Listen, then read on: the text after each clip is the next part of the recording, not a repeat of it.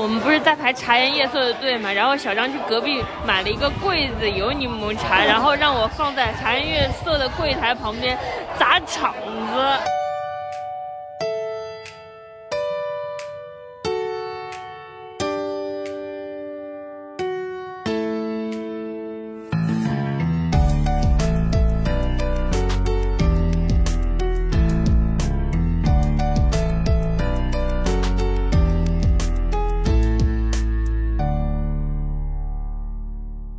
好呀，欢迎收听贤者时间，我是一般高兴的冻姐，我是特别不高兴的康迪，我是高兴和不高兴都没人关心的王老师。贤者时间是一档由普通人视角观察普通人王老师的播客节目，今天这期节目由五个普通人主持。你好呀，欢迎收听展开讲讲，我是小张，我是智智，这儿没有王老师，我们是一档在好朋友的床上跟对方聊天的播客节目。今天这期很特别，因为好朋友的床上突然多了三个人。这种感觉就好像你跟好朋友正在床上聊天，黑黑的小房间里开着一盏橘色的灯，很温馨，很安静。突然窗帘被打开，天光大亮，有三个人闯了进来，你们惊慌失措，然后定睛一看，这三个人又是你们非常喜欢的人类。他们带着酒和蛋糕，说：“我们能和你们一起玩吗？”就是这种复杂的心情。输了，你们看看，不要再看你们。大风车，你们录的真好，但是你说我突然闯进来，我有点害怕，你知道吗？王老师突然闯，突然闯了进来，我在床上，我们那床上跟你们一起玩吗？这个这个故事里面没有王老师的存在，说的我都害怕了。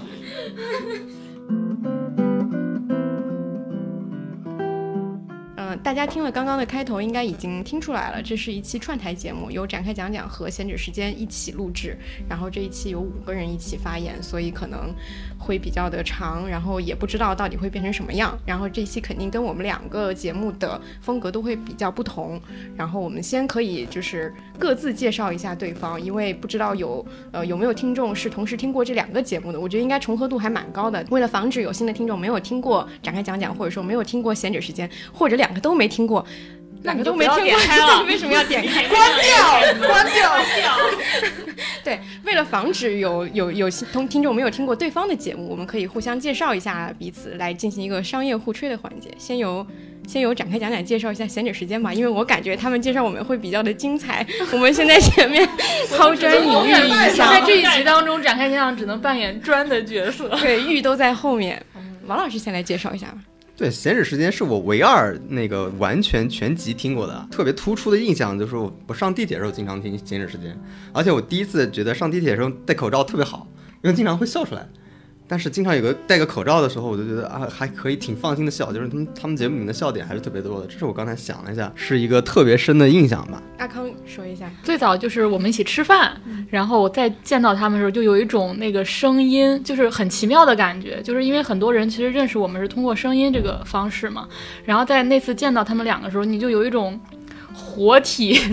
活体出现的感觉，然后他们俩就给我感觉就特别像那种五 D 动画片，就是卡通人物的感觉。然后另外就他们的播客特点呢，我觉得就是中国最接近板垣悦二台词的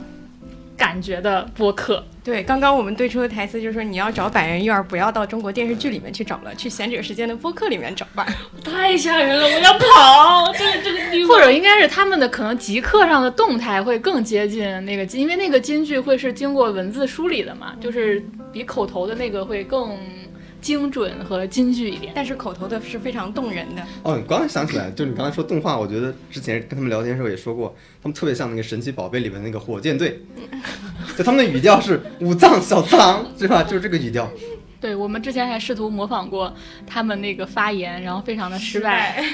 就很昂扬。就是我是，反正我会经常点开他们的播客，就是，但我我有时候不并不会说完整一口气听完，经常把它当成一种。解忧的药囊一样使用，嗯。虽然又还还想继续再听，可是觉得不能再这么继续听下去了。你觉得呢？这帽子太高了，这帽子太高了。我们要不然直接介绍他们就得了吧？OK OK。你觉得展开讲讲是一档什么样的播客？我觉得展开讲讲是，就是因为我之前不太听播客嘛，然后，呃，他们其实也算是我第一档能听到十分钟之后的播客。就是因为现在大家在录播客的时候，很少有三个人能这么虽然真实这个词有点被说烂了，但他们是每一句话都你你听上去你就知道他没有在他没有在给自己的话润色太多东西，他也没有在有很多 ego 或者是包装或者是去夸大怎么样，就是三个很诚实的人，而且除了诚实之外，就我们也挺诚实的啊，就他他们还有一个很厉害的地方，就是他们是我我觉得很少见的非常非常认真在建构的人。嗯，今天你也跟我说了这个，对对对对，就是大家可能很多人都习惯于，特别是会表达的人啊，会会用一些小聪明，或者会用一些运营手段去搞定很多事情，去吸引很多流量。但他们非常认真的在建构，他们做了很多事情，我都觉得很有意义。就是像他们会有那个展开讲讲嘛，奖励的那个奖，然后会去评奖，然后去嗯、呃对待很多好内容，去他们真真正的是在寻找令人兴奋的关联。认真的系统性的输出，而且非常的耐心。对，就诚诚实的建构，然后完整的表达，我觉得好严肃啊，对对原对。原来听别人夸自己是这么坐如针毡的一件事情。是啊，我觉得看我们就如我没有觉得，我觉得好爽。想到这个环节一直继续下去。是不是很夸到点上？非常认真输出，建构，对不对？像自己像仿佛坐在那个颁奖礼现场，对，然后马上那恢宏的音乐就要响起了。马上就要上台了。对，然后你就说感谢谁谁谁谁。你们你们没做播客之前，我就看你的微博了，贼喜欢你们。你们是不做播客，我也特别希望世界上多多存在的美好人类而。且他们要好好生活下去的那种人。对的，对的，对的，我是你们的生命粉。什么叫生命粉？这生命粉就是康爹的微博上说过的，有些人他只要活着你就很开心，你不需要他做出什么伟大的成绩。我我对活着，但希望你们能有伟大的成绩。对，希望你们，希望你们能有伟大的成绩。我觉得我今年获得的伟大成绩，刚才就是了，啊，真的。这是你你今年的一个高光因时刻。为因为其他时候也不会被夸。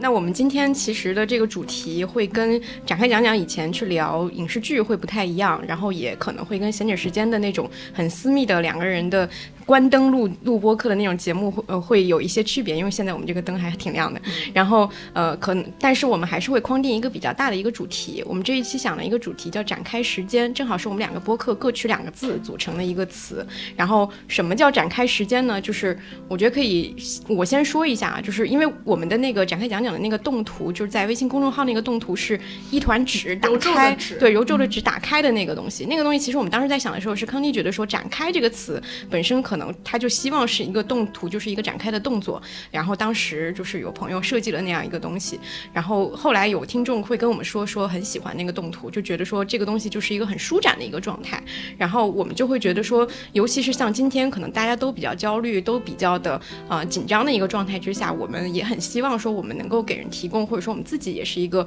比较展开的一个状态。然后展开时间其实就是这样的一个状态的一个一个持续性的一个动作。我觉得正好就是闲者时间也是一档很多人都说他们很治愈，然后非常的真诚、很抚慰人的一个播客。然后我们经常也也偶尔也会被人这么说，虽然我们自己也没有 get 到说哪里 就是 治愈到人了，但是既然大家都这么说，我觉得这两个特质组合在一起的这个所谓的展开时间，就应该是这样的一个持续性的一个状态，这是我对展开时间的理解。嗯嗯，甚至我们很希望展开时间能成为一个描述人的生活是一种舒展姿态的一个词汇。对希望它不仅仅是停留希在望我们制造一，个网络流行语，然后怎么回事？宏大愿望，就这样赤裸裸说是不是？说出来说出来。而且当时看到这个词的时候，我就有一种科幻感，就是嗯对对对，我也是，对好像北京折叠展开时间是吧？对对对。嗯，我也是有种很就是就展开时间听起来就非常宇宙的感觉，它已经超出了那种格子间的范围，也超出了那种什么北京三三五环内的范围，它是那种星际穿越的感觉。你有很多就是时间已经不是线性的，你可能你的前世可能是一个三百年后外星人的身体，然后你死掉之后呢，你的身体可能变成一万年前一个生物的身体，就是那种你躺在那种但带着光点的宇宙里漂浮的感觉。所以我会觉得，呃，想到你在这么宏大的宇宙里，就是很多焦虑的事或者幽怨的事，可能就不值一提了。意识到自己的渺小就很治愈，对对宏大的事物。而且我我还我还觉得，就是我今天洗澡的时候想的啊，我就觉得时间并不是一个恒定的速度。你没有感受到，其实有时候时间是飞快的，有时候时间是非常非常缓慢的。我觉得展开时间就是有一种这个时间是呃自由的往前走的。但是我我我觉得我生活当中普遍处在了一种焦虑状态，你能明显的感受到那个时间仿佛就是很粘稠的，然后凝滞下去的，你就看不到尽头，然后你也没有暂停键。我觉得我我经常处在这样一种状态，这种状态我们俗称就是焦虑嘛。但你焦虑的时候，你是对时间就是有这种感觉的。但是展开时间，你就感觉那个时间就像在自由奔跑一样。有时候它可能是飞飞快的，有时候它可能是缓慢，但是你知道那个控制权在你手上。但是我们日常中的状态，你就觉得这个时间是不由你掌控的，是被别人掌控或被生活的状态掌控的。然后我觉得展开时间就给我的感觉就是这样一个自由的、自由奔跑的状态。对，刚刚我们都基本上聊了一下关于这个词的定义，所以这一期的节目应该都会围绕着这种，嗯，就是比较抽象或者说是整个是比较舒展的一个节奏去进行。然后我们可能会在这个过程里先以几个问题去切入我们的一些状态和一些看法，希望最后是大家都聊起来了，然后整个会突然涌现一个非常非常好的一个主题。这是我们以前展开讲讲录播课的时候经常会出现的一种状况。我先提提一个明确的一个问题，就是你的你的行业，大家可以说一下，就是你的行业有什么时刻让你觉得这个时刻非常的不展开时间，就是会让你觉得说这个东西跟展开时间的这个定义是完全相反的。特别想听阿康来讲这个问题。特稿特稿行业，那还是王王老师作为我的前辈，王老师更有资格对这个行业发表言论。我先说吧，因为我们这个行业快没了，也说的会很短。特稿行业，我其实。呃，前段时间有个印象特别深的，就是甘肃白银那个跑步的那个事情嘛，我我觉得特别好玩，因为那天就事情发生之后，突然发现就是国内几个就是为大概可能只有三四个还在做特稿的媒体人，就是我认识那些特稿记者，突然在特别快的时间全部跑到白银去了。就以前这种事儿是不太可能出现的，因为一般特稿记者总会等这个事儿，等一段时间，他觉得可能有什么新的故事，或者他背后发生什么新的事情，他才过去。然后不仅他们没有等，而且他们在抢着发稿子，因为原来这是突发记者或者是一些调查记者，就是比较快的把这个事情说出来。你就发现特稿记者在两三天之内纷纷的把这个事情写出来了，这个是让我觉得。蛮惊奇的地方，就因为以前你这些人你也认识嘛，他们是绝对不会去跑这种突发的这种东西的，都要等很久。但你就发现，嗯，可能因为这个现在的环境的原因，导致了其实选题的范围很受限，就是能够让你深度的、长时间的、花很长的精力和打交道、跟采访对象打交道的这种题越来越少了，导致大家碰到一些可能原来不在传统一特稿范围内的题，反而都得一拥而上去做。然后这种题其实。很大程度上并不需要这些人的这种技能，就是我们所谓的传统的特稿技能，它可能需要是一种及时的、一种快速的，能够把呃最显著的信息，大家需要知道的信息拿出来的这么一个技能。对这个，其实说说我当时觉得这个行业有点就是不太一样的地方。它以一种新闻报道的形式来特稿了，是吗？对，就是呃，它其实也有叙事和故事的部分，但是一般来说，大家不会这么操作，不会这么快，一般是会等事情发酵一些，比如说这个背后的情况摸清楚了，比如你找到背后的家庭，然后后面有一个什么深层的制度性原因，大家会去写这个东西。但是现在大大家都不会去等这件事儿了，因为可能等了这这个这个题或者这个呃这个东西话题就会被消费掉了，嗯，或者说也不让做了。对对，其实就是在抢时间，对，都在抢时间，对，所以它就变成了一种。就是争分夺秒的，以前大家可能比的是叙事能力，比的谁故事写得好，现在基本上就是谁写得快。我觉得我的我对自己的定位，或者说我对自己行业的定位，没有是特稿记者，嗯因为我觉得可能特稿是我所采用的媒介形式中的可能最被。重视最被公司重视啊，会或者被行业重视那部分。但我的日常工作也有很多是编辑的工作，也有很多是写普通报道的工作，甚至有些是写文化选题、流行文化的选题。对我有时候给自己定位是副刊编辑，但是现在这个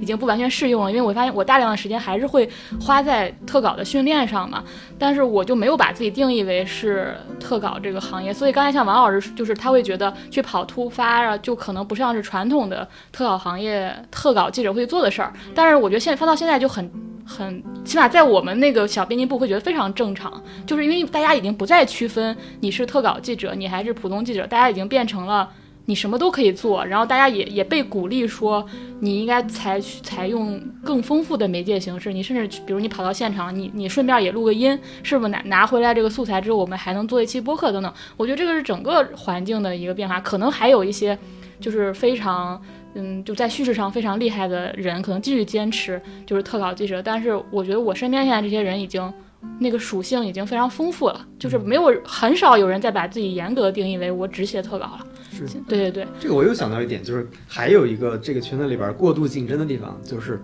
在话题的选择上，其实是有种过度的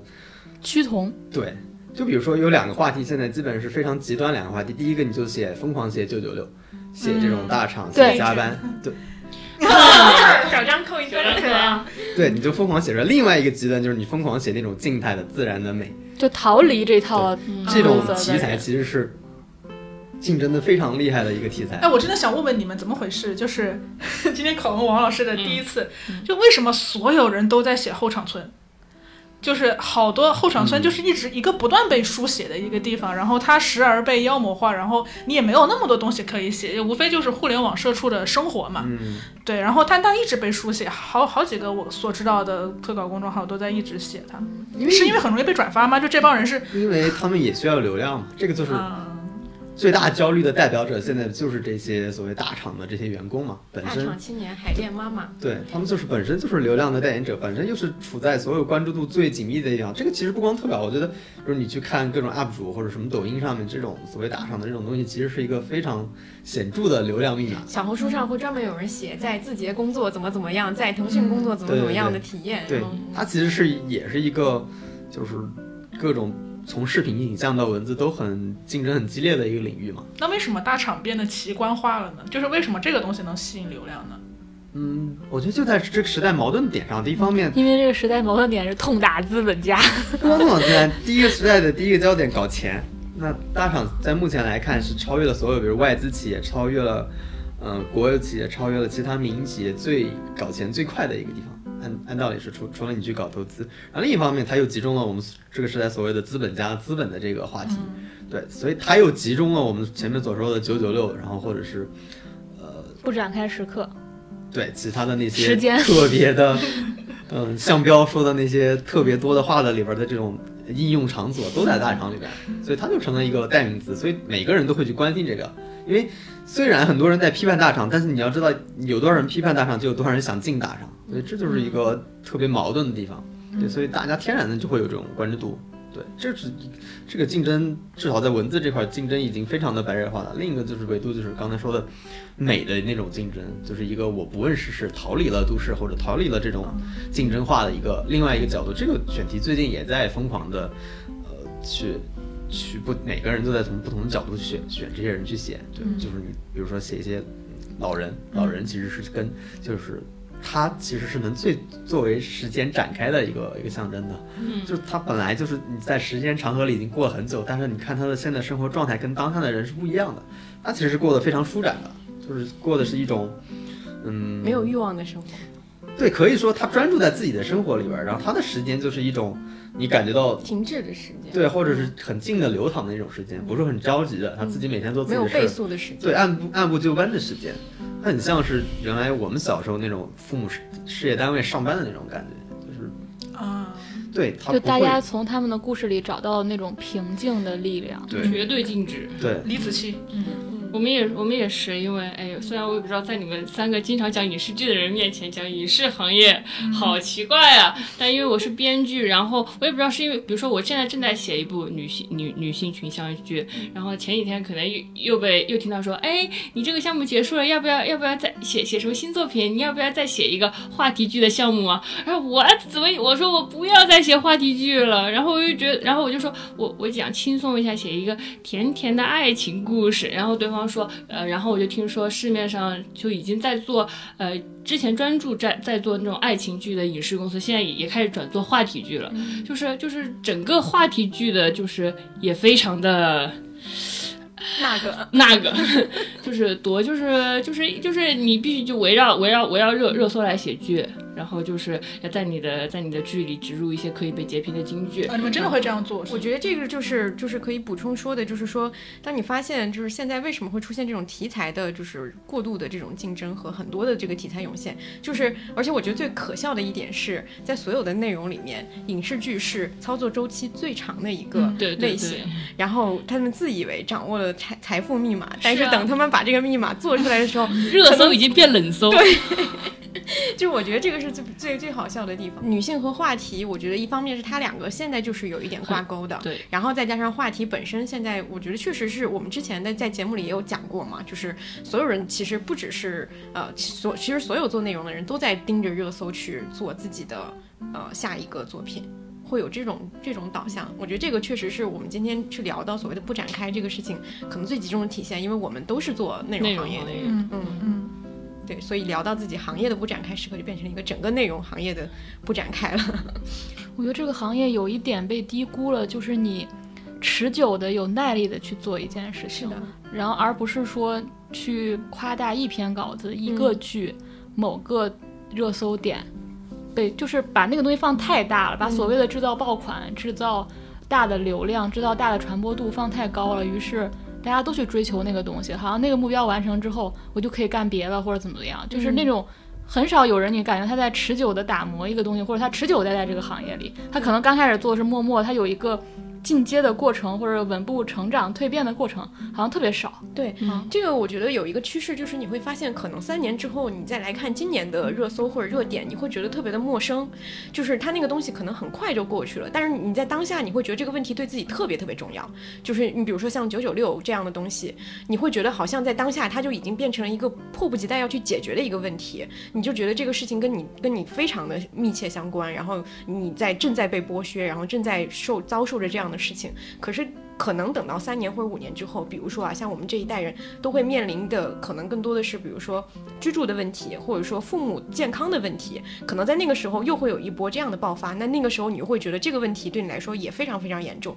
非常非常迫不及待要去解决。我觉得那个东西可能都是因为这现在的这个热搜或者说这种这种导向，它会明确的让你集集中去聚焦在某一个具体的问题上，然后你就只能盯着那个问题。但其实生活可能是更多元、更复杂的，你其实有更多其他的事情可能需要同时去关注，或者说这个问题它也并不是这个这一时刻能够马上去解决的问题。嗯就是刚刚大家都在说内容行业嘛，然后，呃，我虽然也是内容行业，但是可能能提供一个别的视角，就是我在一个相对大的公司，然后，所以可能能能有一些不松弛时刻，是通过呃工作本身的这个本身的结构性，就是呃跟内容行业关系稍微有点远的那个工作本身带来的这种时刻吧。就像像我以前，这其实是我自己的一个改变吧。就我我刚开始的时候，刚入刚进入工作的时候，还是很小白兔的，就我以为我是。比如说我先有什么事情想做，然后我先要达成什么目标，然后我再去执行。但是你可能发现很多人在事实的工作中，他会先执行，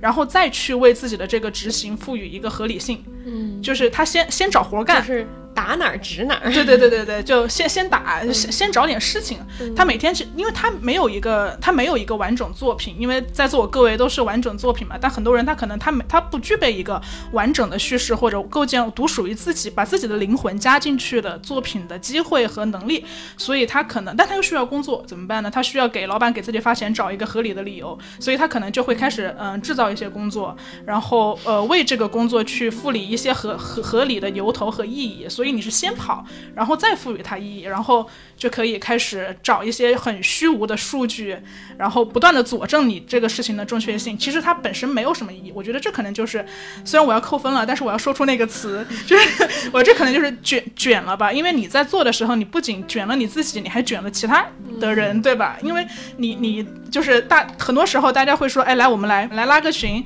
其实我觉得就他其实是在说来用你的资源来让我的老板高兴一下，就是很多时候都是就是就很想呼吁一下，在资源不不匹配的情况下，不是一起搞事情，是你蹭热度，就很多时候是为了呃让战报好看，然后来制造工作，但制造工作是一个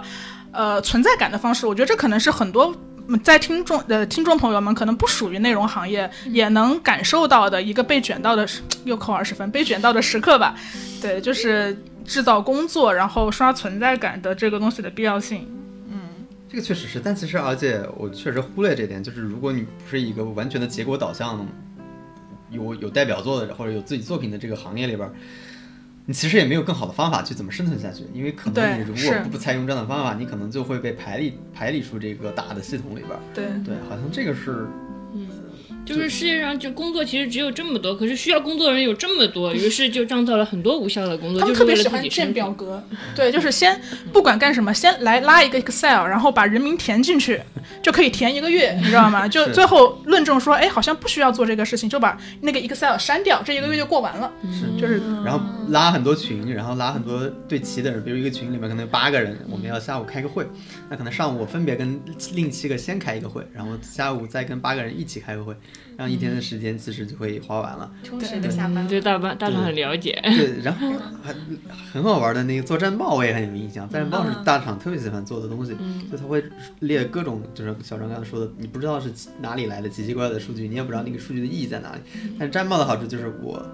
证明我做成了一件事儿，就是意义就是虽然所有人都不明白你到底做了件什么事儿，我经常看那种什么什么乘以什么什么的那种活动嘛，就你不知道具体他做了什么内容，联名对联名，你不知道他做了什么事儿，但反正你知道他跟谁谁谁联了个名，最后达成了一个什么什么什么样的东西。但那个东西经常你有的时候找不到东西，要么就看那是一个很奇怪的东西 在那里。对我们今天也是展开讲讲陈贤泽先生。啊，那没办法，那那就是 我们今天就就光明正大说了，我们就是没有什么东西，就是没有大家不要抱着就是不要抱着明确的期待来。对但是王老师刚刚讲那个数据，我也特别有感受，就是呃，我们听到大家都可能听过这句话，就是数据是任人打扮的小姑娘嘛，就和历史一样啊，就是，但是很多时候大家不会伪造数据，也不会真的说我我去给你编一个数据，那那样也会就大家都是有头有脸的人，也不会干出这种事儿，但他会找到数据的边角余料去装点。怎么说呢？他就会自己制造一些数据来来让它显得好看。你但凡打开一个战报，都是一级话题对。我靠！但你你并没有在任何渠道听到过大家讨论这个话题，你不知道这个 PV 一级是怎么来的。对，我经常发现他们好像在另外一个平行世界搞了一种很重大的活动。浩大的，对对对对对。然后我看过一个最奇怪的一个数据是，他到脱离这种不倒不是一级啊，他说他要一个人他要形容自己的公众号，他要论证我的公众号这件事情是有价值的。他不是以阅读量来衡量，也不是以再看、点赞、评论这些，嗯，不不那么容易作假的数据来衡量。他怎么说呢？他说我今年这个公众号的截屏，截屏每一个屏幕截下来的长度。可以绕国金中心两圈，就是，但是你点开那个公众号，它的每每每篇的数据只有一十几二十，你知道，十几二十个人在看，可能还是内部编编稿子的那些员工。爸，爸妈妈也看了，对爸爸妈妈反正也都看了，然后最后截屏的长度可以绕国金中心两圈，这个东西我印象深刻，就是数据的花招，印象对深刻。这个这个好厉害啊！这个其实完全可以用字数，你说我写了多少字什么的做做到，但是一说起来就感伤了个学奶茶是吧？对对对，然后我印象最深刻关于战报的一个点是，我有一个做宣传的一个一个朋友，他有一天把战报打错别字打成了战败，我说哇，好合适啊！好合适、啊。这个词就是 突然觉得就很很贴合，对，大部分战报其实都是在说战败。因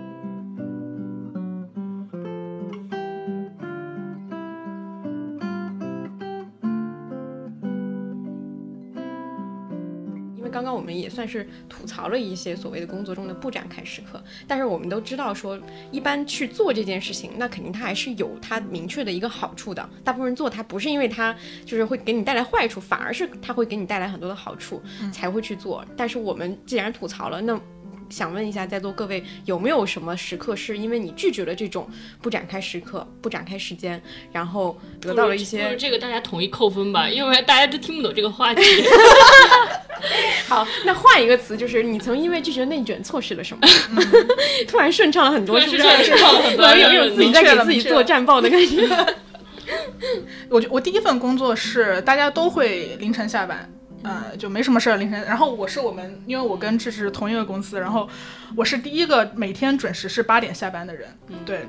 没有人能拦得住小张，没有人八点拦得住准时就下班。这不就是那个日剧《我准时下班》的女主角吗？对对对对对我很后来才知道，就是当时高层们开专门开一个管理会，说如何对付这个八点下班，但是活儿好像又不错的人。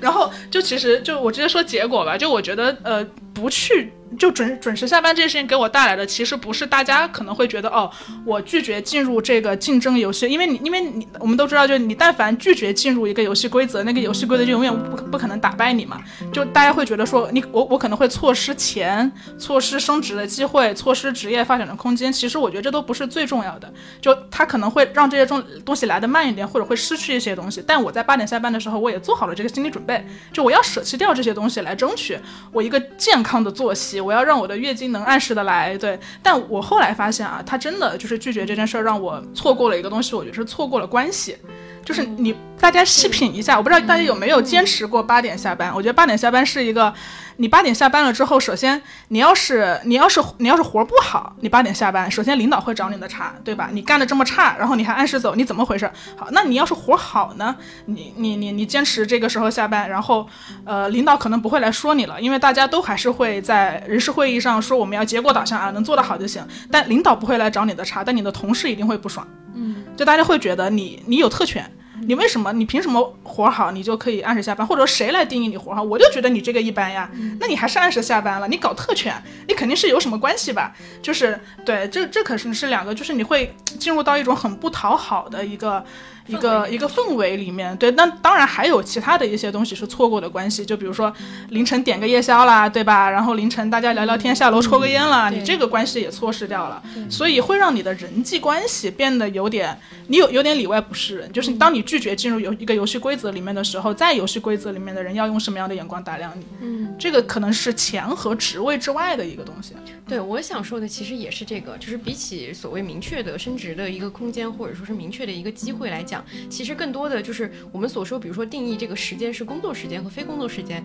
它更多的就是在于说你愿不愿意花自己私人时间去建立和经营更多的关系。嗯，就是这个关系是代表一些更多的可能性的，或者说你跟这个人拉近了密切的关系。但是你其实非常清楚，这个时间并不是一个你正常去交友的时间。对，就是你跟你的朋友接触，你并不会有这种衡量，说我现在到底是在工作还是不工作。但大部分这种模糊的这个地带，就是在就是属于说你们是以说，哎，有空一起吃个饭，或者说有空怎么。怎么样？或者你明确知道对方的喜好是什么，你去跟他说，我们有空一起去做你你感兴趣的事情啊。但是你知道这是在经营，就是我也会，我我经常也会有这种情况，就是比如说有有一个情境是，呃，有一位可能很尊敬的前辈或者是怎么样，然后你要去跟他拉近那关系，你就得去做那个说，哎，你要很热络的去跟他交流。但是这个一定不能被定义为所谓是在上班期间，你不可能跟老老师这个老师说，老师说有空一起吃饭，你说哦那时间我下班了，对吧？就是但是这个时候你可以用一些别的别的方式，可能。你就会避开这种他提出这种要求，或者避开你自己去主动提这个要求，但你就很明显的，你就是在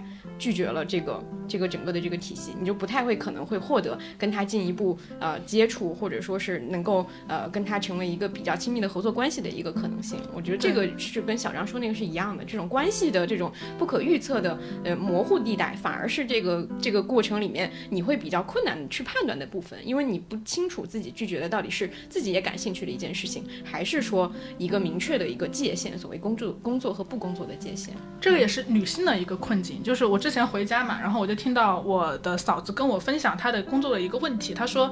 呃，比如说。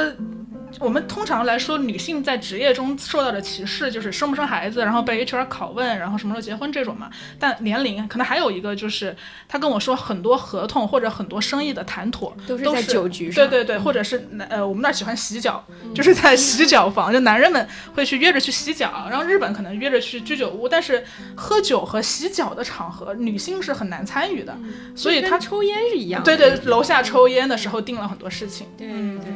你们在说的时候，我一我一直在想，我觉得一一方面是跟这个有点接近，另一方面我觉得我好像没有错过什么。嗯，因因为就是我觉得我好像很小我就接受了，就是我就是无法融入集体，所以后来慢慢就选择了一个放弃集体的工作和生活。然后我觉得，嗯，卷有一个有一个前提，就是你在一个集体当中嘛。但可能我在一个抽象的记忆当中，比如说所有记者，我在这个记忆当中，我觉得唯一错错措施最大的可能就是你也没有让别人有机会去认真正的认识你啊，对，就是别人其实老觉得这个人怪怪的，然后跟跟其他人都很疏离，然后好像在永远在做着自己的事儿，但是我们好像对他有一个模糊的这是一个怪人，但其实他们也没有是偏见，或者说觉得这个人就是不好相处怎么，但他们就是跟你有一个界限，就是你其实你也。让别人没有机会走进你，但其实有可能，即使他是一个卷的人，我是一个不卷的人；他是一个融入集体的人，我是一个不融入集体的人。但我们依然可以做朋友的。我很多朋友都是跟我的性格、生活方式截然相反的，但是我们关系会非常非常亲近。就是，但是因为你们是不一样的人，然后你你永远呈现出来那种气质，就天然把别人给给拒绝了。我觉得我错失的可能是。这样的关系吧，就是这样的，可能不是这种呃职场上的关系，是生活当中这样的关系。就是我会觉得，假如假如就是比如说没有冻结的话，有可能我就不会认识小张和芝芝，就有就算我对他们感兴趣，我可能也迈不出那一步，或者我就形成一个习惯，就就这样子，可能我们就最多就是点赞之交，或者在互联网上就很难走到线下。就我觉得这个是一个代价吧。我觉得就是你你你从小就是在这个。呃，气氛当中选择了孤立，于是你你天生就带着那种气场或者气质，然后就很难，你就错过了这个世界当中很多美好。其实并不是说那个小世界就是最安全的，嗯，或者最好的，嗯，你只是你不断退守，不断退守，最后你就给自己打造了一个房小房子。对对对，嗯，我觉得这个是错失的吧，错失了很多。我我意想不到的美好，嗯，因为那个东西很多东西是在碰撞当中才有的嘛。对，我觉得我们这个行业其实回答这个问题很难，就是媒体行业原来是个高度自由的行业。就我刚刚一直在想，就是如果说错失的话，就错失没有人给，错失了没有，就是让人卷我的机会。就比如说，我不知道我有没有勇气，我就坚定的八点钟下班，我不知道这件事能不能自己是会去做的。因为确实我们这个行业里边没有这种机会，因为这个行业基本是以高度的以个人结构为导向的行业，就你的时间本来就是自由分配的，所以不存在时间上的那个任性。所以我就觉得我我刚才想了一下，好像没有特别的让我印象深刻的机会让我去做一个选择，就是在这个选择里我选择加入到某个大集体大集体里的一方，还是说我选择就是坚定的去呃觉得我就应该做成这样的自己。其实我我发现没有这个机会去做这个选择。刚刚聊着聊着变成一个我们是异类的一个问题。我你有没有？我跟你们完全不一样。然后阿康说他从小就意识到自己好像不属于这个集体，他是一个离群索居的人。但你从小就是但我从小就是在集体中长大，就是那种三好学生要三好学生不是要考核那种学习成绩和人气嘛？我就是那种班级投票四十五个人，我能得四十票的那种非常融入集体的人。然后因为成绩不好被踢掉的 落选三好学生，就是那种我就就是人。气王，人气王，很融入这种集体，哗众取宠，然后没有过什么特别离群索居的现象。你之前不是说你离群索居是酷女孩吗？我说哇，我从小就羡慕那种就是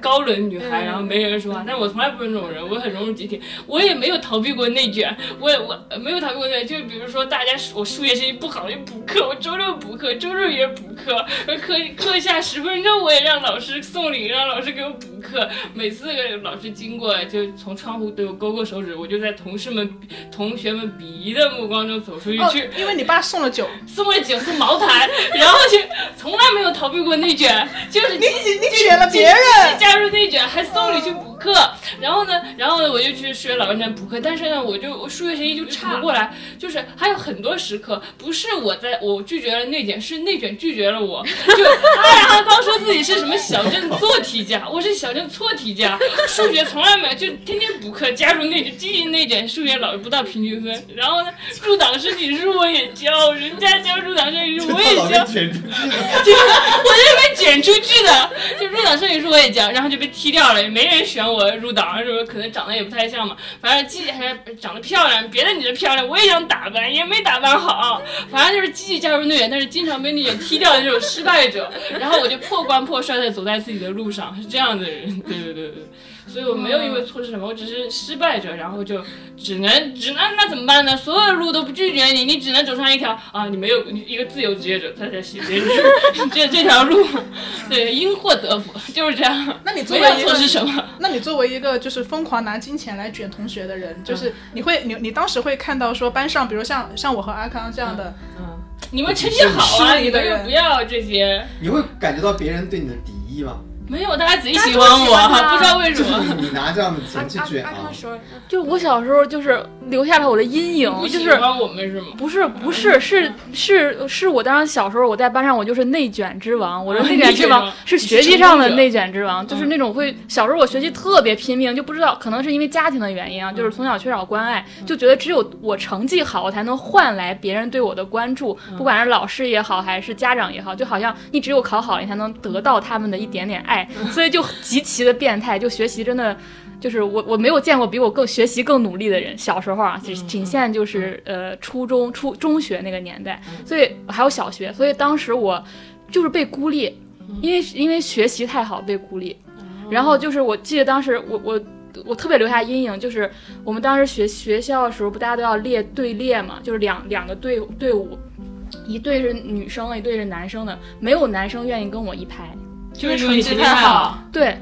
因为可能你们可能会有一些什么要肢体动作，或者是你们就会搭成一队或怎么样，我记不清。总之就是每个每个女生旁边都要站一个人，就大家都这样站。然后一到我那儿，大家所有男生都会推推攘攘，没有人想跟我站到一排。然后那会儿我就会特别的尴尬，我不知道他们怎么想的，总之他们就是不愿意跟我站到一排，就那个给我留下特别大的对男性的阴影。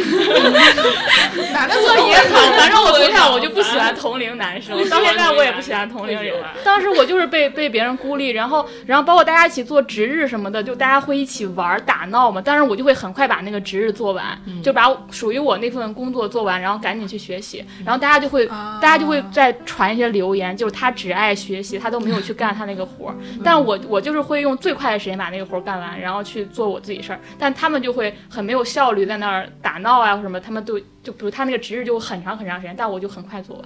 然后后来我们班有一个就学习很好的男生，就是对别人说，就说我们我们老觉得就是他不容不不去参加集体活动啊，或者不去做什么事儿，其实他很快就做完了，我们只是没有发现或者怎么着。当我觉得这个男生了哦不起。不错，你喜欢他吗？当时就没有喜欢不喜欢，但当时觉得这个男生是我们班我觉得啊可以的男生。啊对，我觉得我我小时候就真的因为学习好被被排挤，然后还有就是还有老师的原因，就是老师老夸你嘛，哦，老师老师各种把你作为例子，各种讲来讲去，在学校也好，就是有时候已经不用在班级，就是整个年级就流传着你的故事。然后你如果作文写得好的话，你的作文会在十几个班级里就是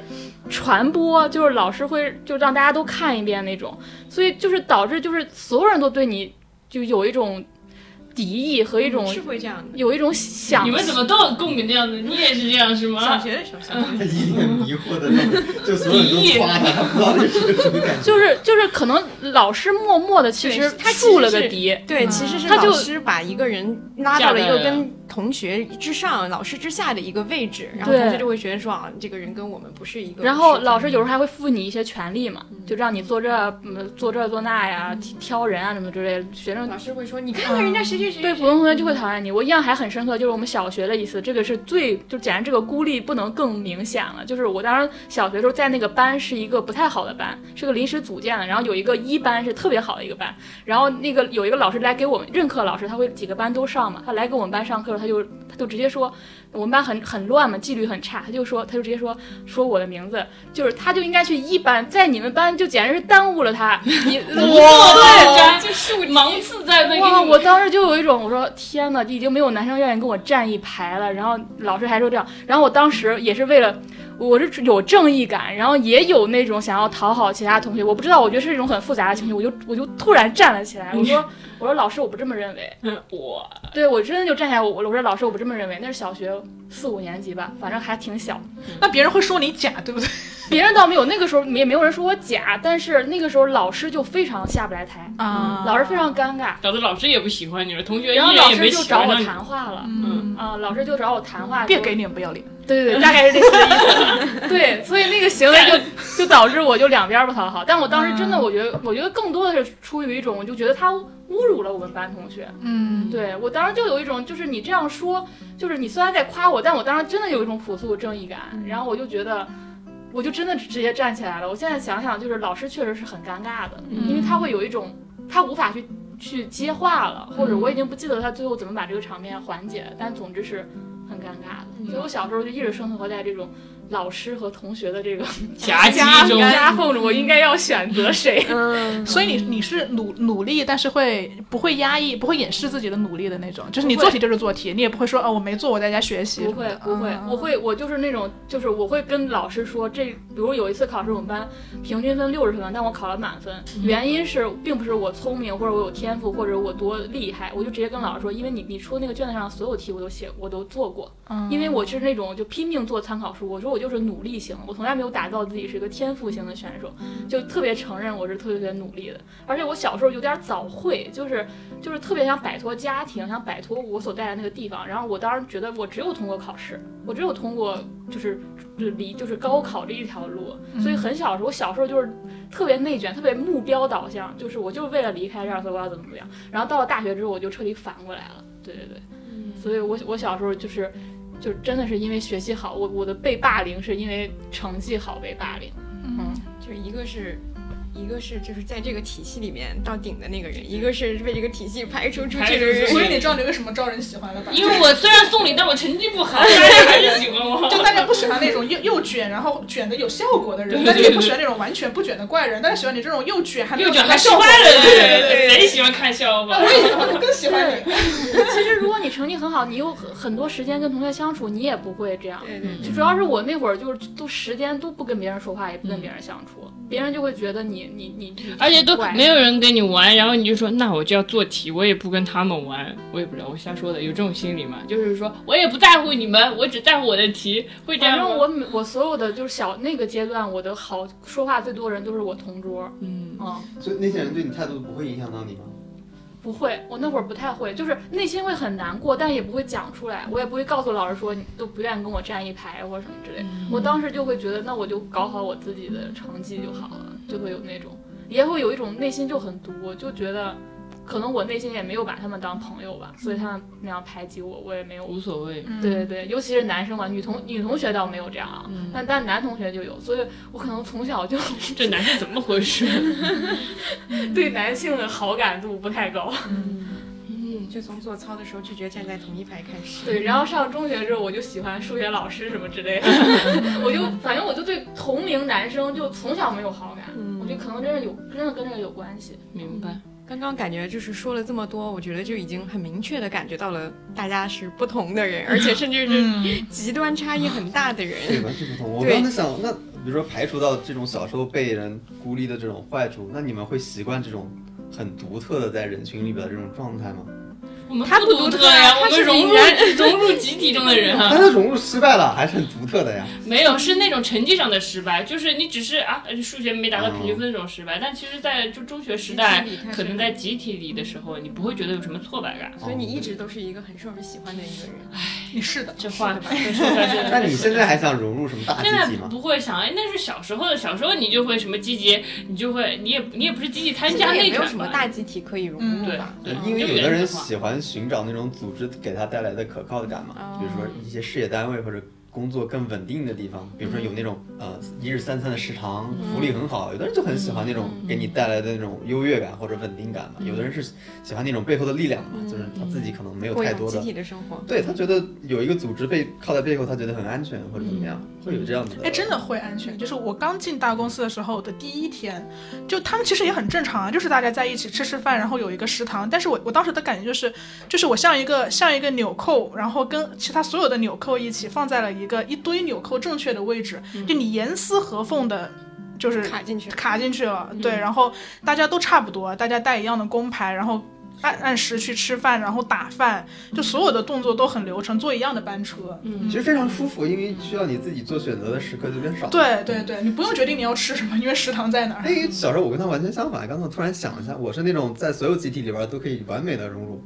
我从小你是这样的人吗我是这样的人，嗯，就是我会让大家不会发现我的存在，但我不是那种所有人是制止这啊种，特别是喜欢人大家喜特别欢漂亮对是大家在投票，就是大家说这个人无视是。谁？我不会完全无视，就是我不会让大家觉得这个人很奇怪不能融入，但他也不会是一个超级受欢迎，他不会是超级 popular，但也不会受到攻击。啊。普通的男同学对我经常跟别人说，我我觉得我在去军训啊这种集体活动上，我都觉得挺舒服的，嗯。就是因为我稍微稍微不几乎不用做任何努力，就可以很好的把自己融入进去，不会不会有什么错误，不会有什么，有什么就是别人指摘你的问题，你就很简单的把那些东西，我觉得在集体那段时间在集体生活对我来说是超级简单的事情，就是你不需要做太大的努力就就可以达到那些东西。在集体中，就像鱼进入了水，或者水进入了水，非常自然。对，就是水就是一个超 超级普通人，超级普通人，超级普通超级人。超级对。进入了水。对，就是这种，我哇从小就是这但是我跟很多朋友说，他们都不信，他们总觉得你在这行业好像是一个很奇怪的人，就是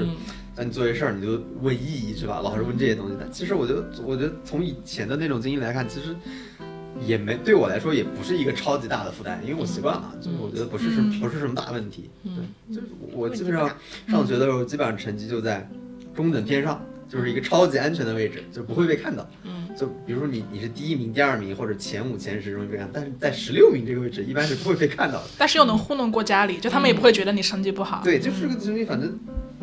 就你干什么也没问题也，OK，它是一个最平静的问题，它不会出现任何的事情，嗯就是最差的事情也不会找上你，最好的事情也不会找上你。这种状态是你有意选择的吗？还是我后来想想，有可能就是你性格导致的，你自己希望在所有的地方都以都以这个位置为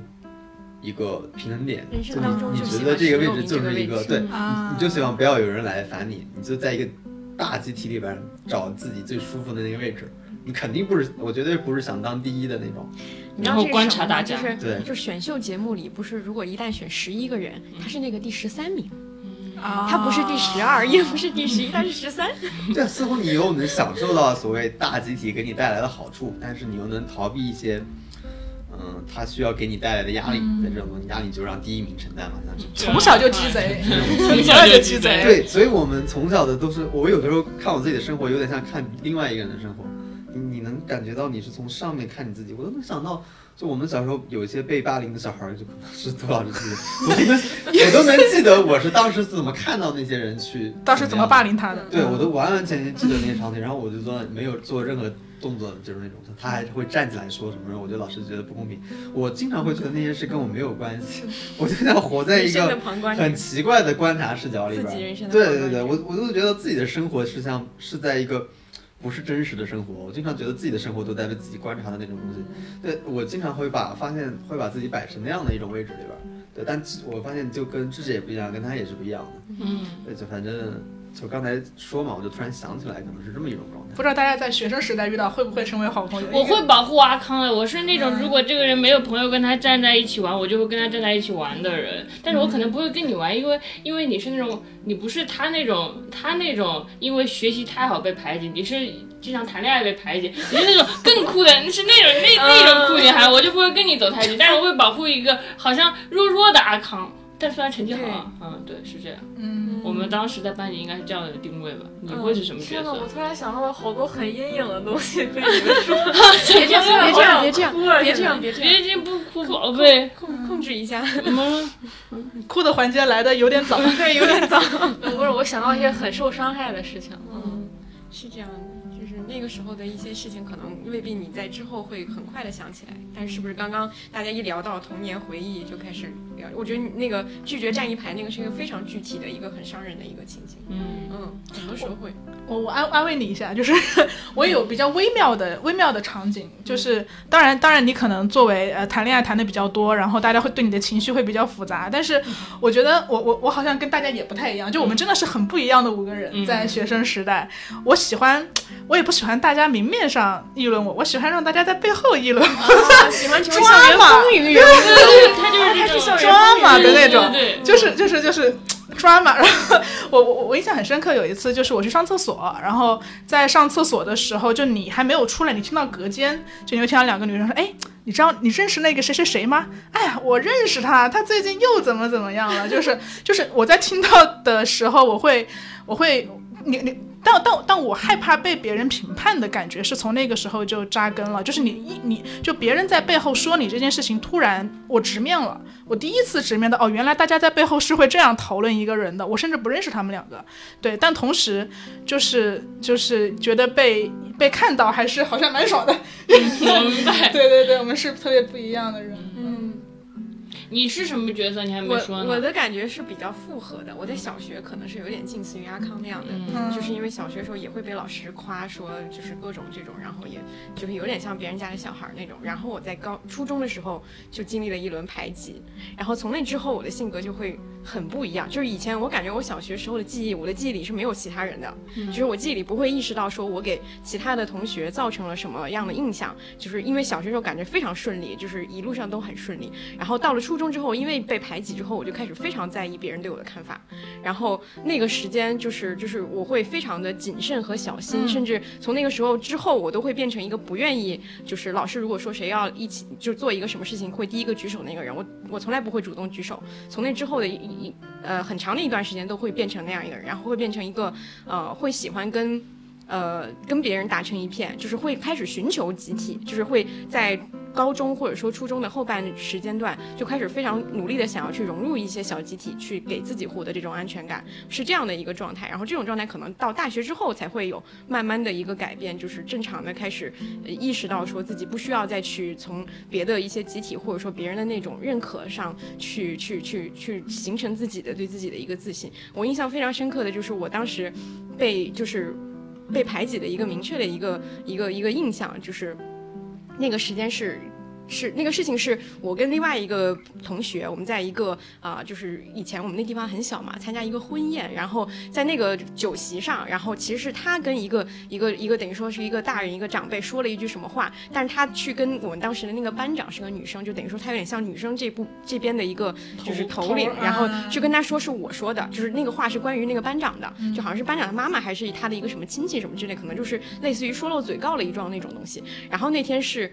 雅典奥运。会开幕式，然后大家都在那儿看看那个开幕式。突然我接到一个电话，就是班长质问我说：“你为什么在那个场合说那个话？”然后我就非常的莫名其妙，就是那个场景对我来说就印象很深，就是你被你被莫名其妙的指责了。然后那之后你的那个反应，因为当时我觉得被霸凌一个很很重要的一个点啊，就是你不会跟家老师说，你也你跟家长说也没有意义。就家长解决方式是去找老师，老师的解决方式是批评同学，就是你还是站在一个你没有办法跟他们沟通的一个环境里。然后之后就是这这。套无效了嘛，然后你就只能从自己身上找一些原因，或者说找一些解决办法，然后就会对，就会变成一个很很收着的一个人，你就不太会去主动去去做任何可能会冒犯到别人的事情。对，被霸凌真的会改变一个人的性格，我觉得是会的，会改会改变一个人的性格。嗯，我觉得我们小时候好像不鼓励你跟别人不一样，对我们小时候鼓励就是大家都一样。嗯，我你刚才在刚才我非常想哭的一个点是，我又想起一件事儿，就是我当时初中住校嘛，然后我们宿舍有个女生就特别不喜欢我，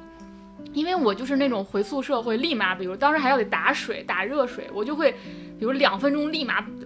来就是迅速跑回，然后就回去继续做题啊什么的，就是一直，然后也不参与他们的什么卧谈会啊，或者大家有时候去打水会去非常非常慢的走过去，然后打完水可能还买点零食啊，聊聊天什么，我都不参与这些进程。然后那个女生就我我现在我也能理解她，因为她就是被卷到了，就是这个人一直在这样做，然后我好像这样做我就不合适，我就不努力，就证明我不努力一样。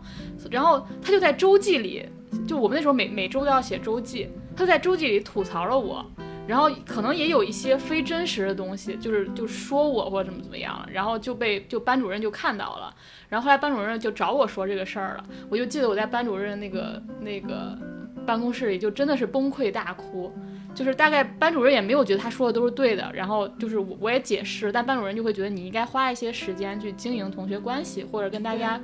对会去团结同学，那个时候就有这样一个词嘛，团结同学，那我当时就非常非常崩溃大哭，后来。到下一个学期，我就我就我就自己租房了。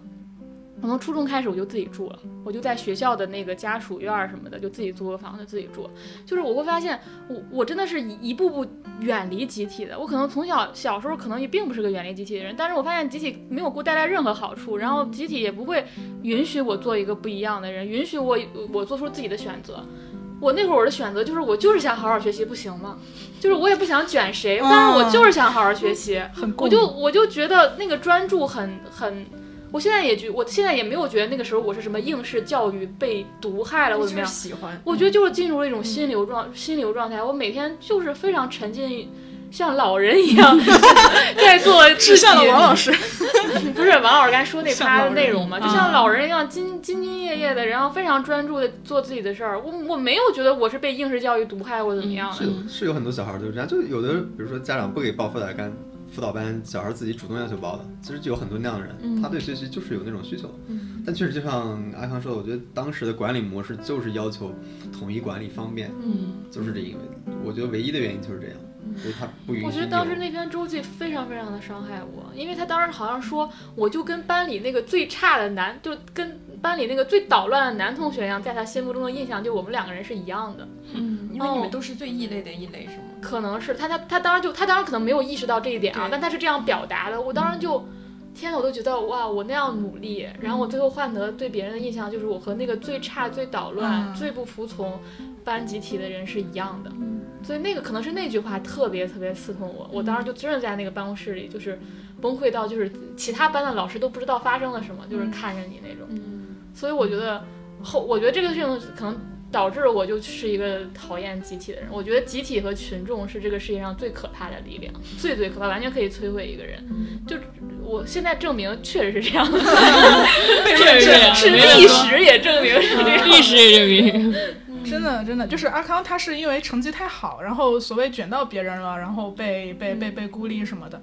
我谈恋爱碍着谁的事儿了？我我我我真的不知道。我被写绝交信嘛，就是在初一的时候，就突然有一个有一个女生也是一直不喜欢我，然后她就开始鼓动我我我本来的朋友给我写绝交信，然后我当时也不知道发生什么了。后来，而且她她她让她哥在下呃放学之后堵我，嗯。就说你以后不要再这么张扬了，然后我说我哪张扬了？然 后过的是那种剧本哎，对对对，是那种你知道吗？种学校里一白电影啊，学校里面那种女生，然后然后，然后他就反正说我，他说他就是看不惯我。我说为什么看？就他就跟好多人说他看不惯我，也不知道为什么。然后他就说那个谁谁谁，就说我名字嘛。他说那个谁谁谁谈恋爱，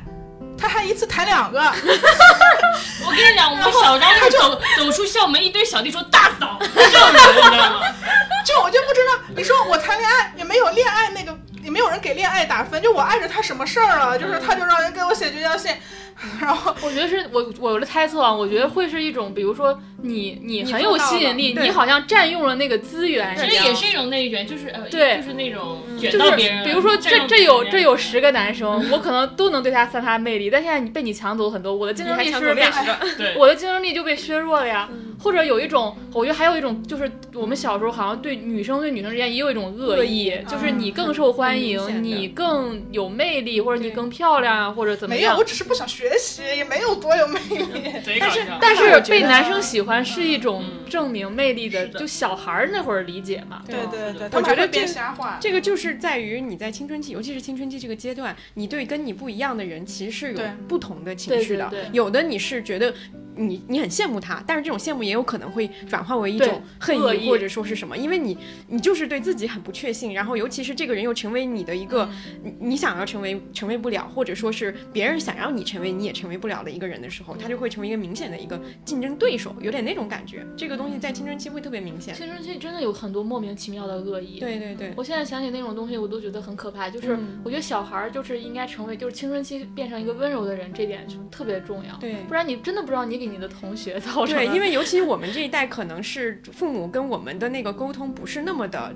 就是就像朋友一样沟通，嗯他很难去理解你的那个处境，他会简单粗暴的去把你这个问题归为一个很简单的问题，就觉得说你没有必要这样，这个问题是个小问题，但其实那个问题对于呃那个时候的青春期的，就是小孩来说，就是特别大的问题。是嗯我们这我们是一代，就是父母完全不重视你的精神和心理嗯，成长的一代上是这样人嗯嗯但是又是独生子女，大部分是独对对对生子女的，你又没有其他人可交流。嗯，所以我有时候真的很希望我爸妈也能有心理咨询这个服务。就是如果这个服务在他们那个年代就被好好普及的话，我我们可能就不用被迫的承担这么多心理暴力，就是他们没有解决的问题。对，是一种遗传。对对对对基因的秘密。我们突然聊了大概三十分钟 过去的。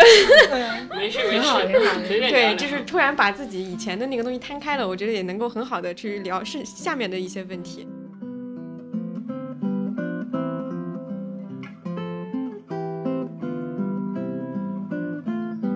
像刚刚说的这些，我觉得我们都是，因为我们各自都是很不同的人。就比如说有一个例子，就是你们有觉得在座各位谁会让你觉得你很想成为那样的人，或者说他有一个东西是你绝对做不到的，就是这种东西会有吗？我我我每天都想成为智智，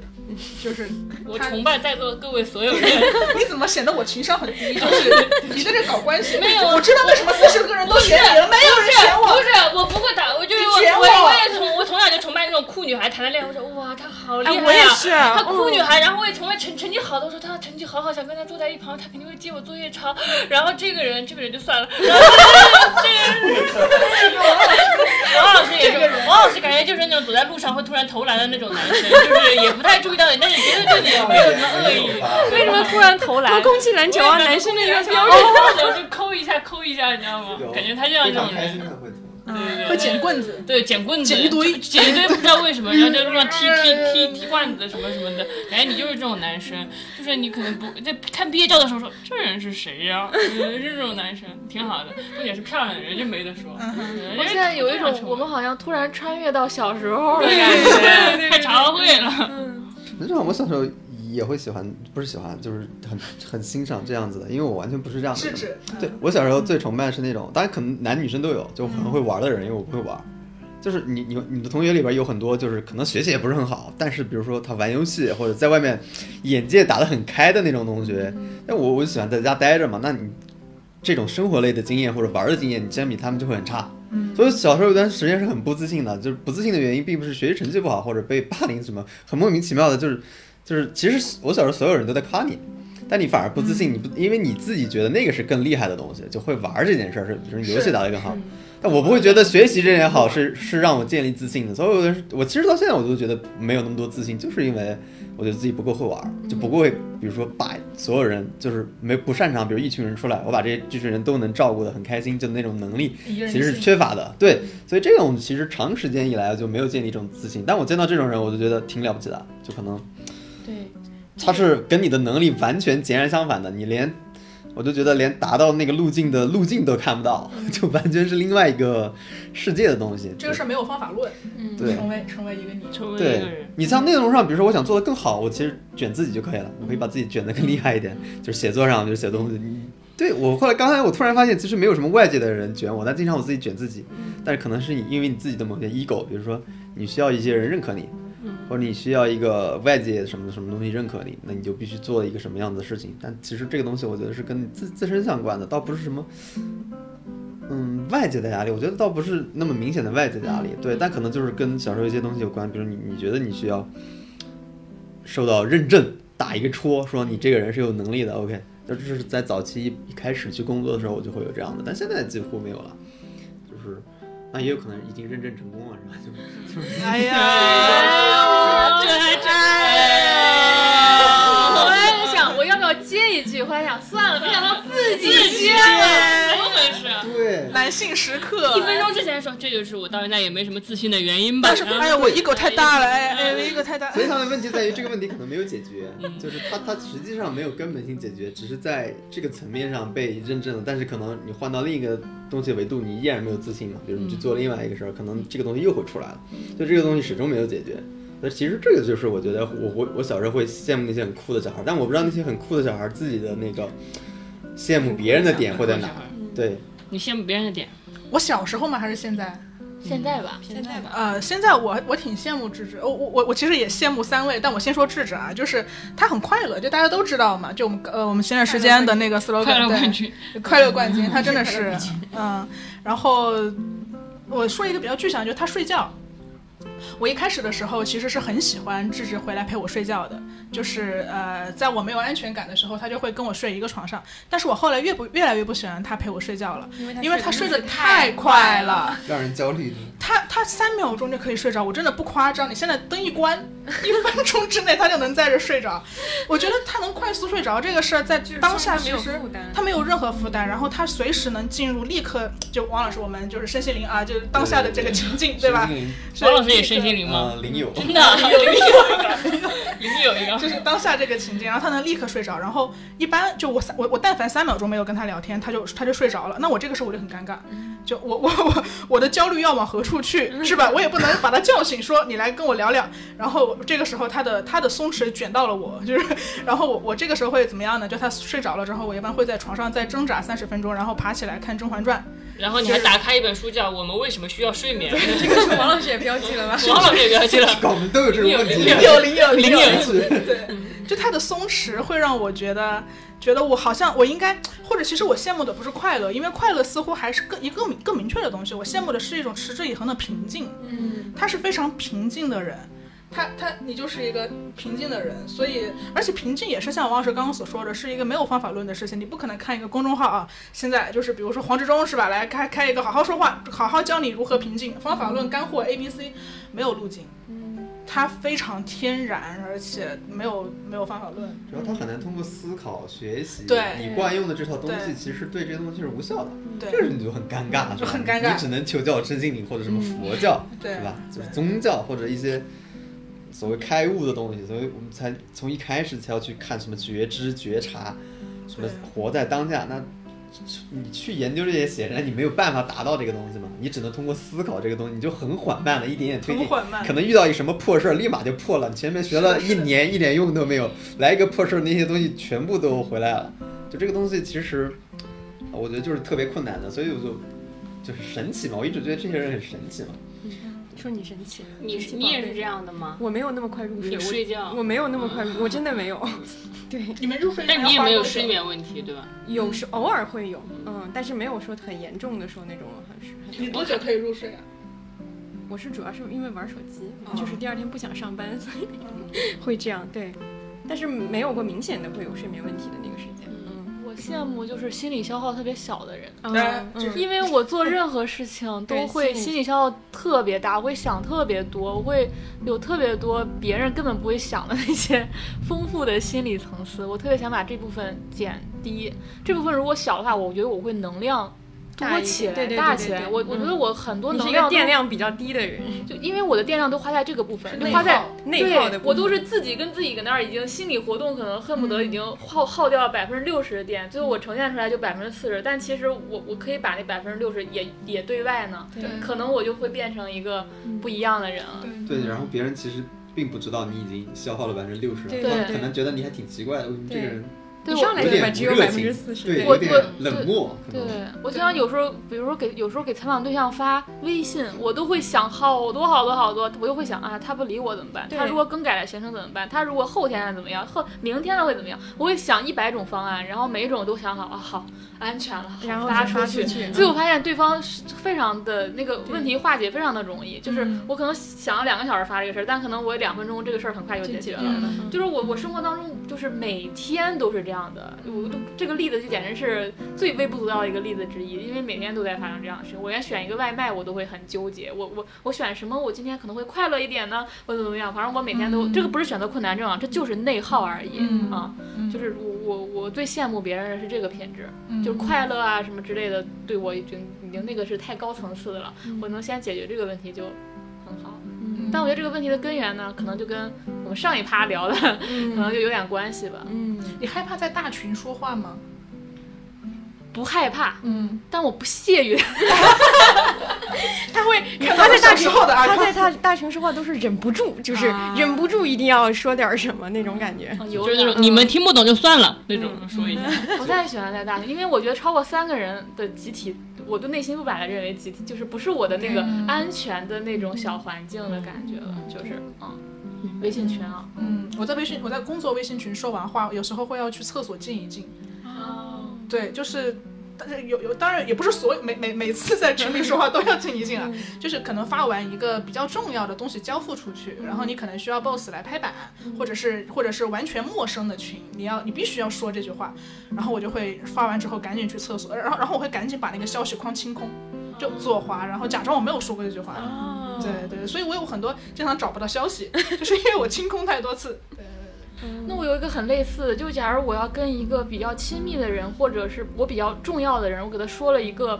我觉得也很重要的话，有可能是危险的，有可能是亲密的，有可能是冒犯的等等。我发完这个话之后，我我比如赶紧发完之后，我我我可以我可以一夜都不敢看手机，嗯，真的，我第二天才会看，甚至第二天我都不敢看，我会有这种状态这。很像啊。我发完这种信息，一般就把手机翻过来。我也是，都会都会有吧，这个因为你害怕，你嗯害怕去面对那个事儿嘛，因为那个东西你不可控，你不知道会引发一个什么样的东西，你又不想面对一个比较坏的结果，然后你就会。想一夜，然后就进入到我刚才说那个想一百种方案的那个阶段，嗯但其实是可能第二天一看啊，啥也没发生。对，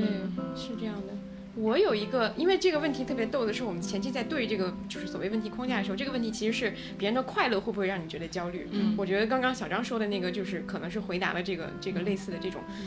然后我我写的是别人的严肃会让我焦虑，然后我括号我说这这这应该理解，我能理解你。对，因为我有时候就会觉得我自己的感受特别的直接和简单，就是你只有一些非常简单的感受，就是一些对哈哈哈哈，就是我们俩应该是哈哈哈哈，对，就是我说的，我我只有只有七，我是那种七色水彩笔，小张是三十六种水彩笔，我觉得哇，它的颜色好多，它的情绪好敏锐，能感觉知道很多东西。对对你有时候你想你今天有点忧郁，你想发一个忧郁的状态，你发现出发出来还是一个段子，哎呀，这太难过了，真的，而且还是一个非常简单的，我就而且还是内容创业者，你能这样吗，兄弟？就这样，我根本就不适合。对对就是有时候就会，而且尤其是有时候会，我我尤其是这半年，因为我自己又会比之前要更可能更更快乐一点吧，嗯然后我就会很担心，当别人在很难过的时候，我没有办法跟他共情，我就会我就会敷衍，我就会我就会觉得我自己是我知道你不是在敷用尽全力在敷衍了，对不对？你就是是不啊是？你是不是用尽全力你用尽？全力敷衍谁呢？不就是我我是在共情他，对吧？你说，你继续说。家庭矛盾又出来了。对，就是就是啊那种感觉，你会你会担心自己的这种这种很轻快的这个情绪是让对方觉得嗯不严肃的，或者说你没有很很很认真的在对待这个事情，但是你其实已经用尽了你的全用尽力。全力了，用尽全力 在对，就是就是不是就是不是敷衍，就是嗯，有时尤尤其是有时候你去说一些话，你其实你也不知道说嗯要的是一个解决方案，还是说一个情绪抚慰，还是一个什么东西，然后就是你就很难去去调试自己的这个状态，因为你你好像很难迅速的，就是如果你变得相对比较就是在生活的表面上了，你就好像很难迅速的就进到那个很嗯。很很很底层的那个东西里去了。嗯，对，就我很喜欢小张，但是小张要是跟我说他很难过，然后列举他难过的理由的话，就是啊，我能理解他，但是我应该想出如何什么样的解决方案呢？因为 只有我经历过这种情绪，我才能知道如何解决它。但是我可能就我很喜欢你，可是我该怎么办呢？经常有这种情绪在。对然后我的朋友跟我说的是，他说这种时候其实对方也不是需要你的解决方案，对方可能就是想让你听他说话。不是小张可不是，可不是，可是要解决方案呢，可是呢，你这听的时候，比如说你又在敷衍，你又在敷衍我，你没有认真听，你为什么我给你发八百字，你就回答两个字，给我一个方法论，我该怎么办？真的，你知道。对，呃，我也我也说，我我而且我会觉得，我看到你们的痛苦和严肃的时候，我就觉得，我觉得是啊，这这个不正常的世界，痛苦和严肃才是正常的。我一定少了什么东西，我凭什么不痛苦和严肃？就是那种感觉。我觉得，当然这世界都这样，你还快乐的起来，你还是个人吗？就是这种感觉。所以我觉得痛苦和严肃才是正常的。这就叫人类的痛苦跟快乐并不相通，世界的参差。但你得到了秒睡。对对对，但是我会觉得你们才是正常人类，我一定少了点什么，少一点什么那种觉知的东西。然后你们好像是更贴近那种世界真相和，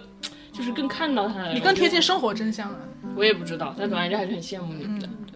就是人和人真的很不一样，大家想的就是，我觉得还是会有那种说自己是一个什么样的人，其实我们一定程度上已经接受了，但是在接受的过程当中，你还是会发现有一个人跟自己很不一样，这种过程里面还是会有那种比较的心态，会想说我是不是少点什么？我觉得每个人都会想我是不是少点什么？对，可能少的是快乐，可能少的是严肃和深沉，可能少的是很敏感，可能少的是很好的一个表达，都会有这个比较，但是。我们应该很快就自洽了？五分钟，然后想算了算了，世界参差百态是幸福之源，对？但是我觉得很美妙的一点就是，我们是特别，比如说我和智智是特别不一样的人，但我们成为了很好的朋友。就我们五个人也是特别不一样的五个人，大家有着特别不一样的童年、少年的经历，但我们能坐在这儿，就我们依然找到了很多共性和沟通的办法。这个是人类交往中特别美妙的那个。嗯，是啊，所以我就觉得特别像我们现在穿越到了小时候，对然后你在那儿，你在那儿被孤立着，谁在那儿被怎怎么样，怎么样然后但是我们又聚在了一起，就对有那种感觉。对，因为有时候反而是那种是？对，对因为反而是那种很小的时候，你去挑选朋友的时候，其实你是不会再看很多东西的，你不会评判这个人是不是够格成为我的朋友，不会评判他是长得好看不好看还是怎么样，你们能玩到一起就是玩到一起了。然后长大了以后，你其实最好的状态也是回到那种状态，你其实是有过一定的衡量标准的。但是你找到的那个朋友不是那个说大呃高中的时候会跟你成为一个集体，你们都是一样成绩，你们都是呃一个呃一个一个水平，你们都住在一个小区，就是不是这样的东西去约束你们了。嗯，我觉得这是一个很好的一个状态。嗯嗯嗯，我刚想象一下，我觉得我们在少年时代，我应该会跟你跟智智那那就就卷卷起来，就是在保护保护阿康这件事情上。哦，对，就是因为他，比如说他被霸凌的时候，然后你就会像开心果嘛，你会想要逗笑他，然后我就会觉得我叫我男朋友打他，那个就感觉我男朋友包里背铁棍打那个不跟你一起排队的男生，大嫂，今天你又打哪一个？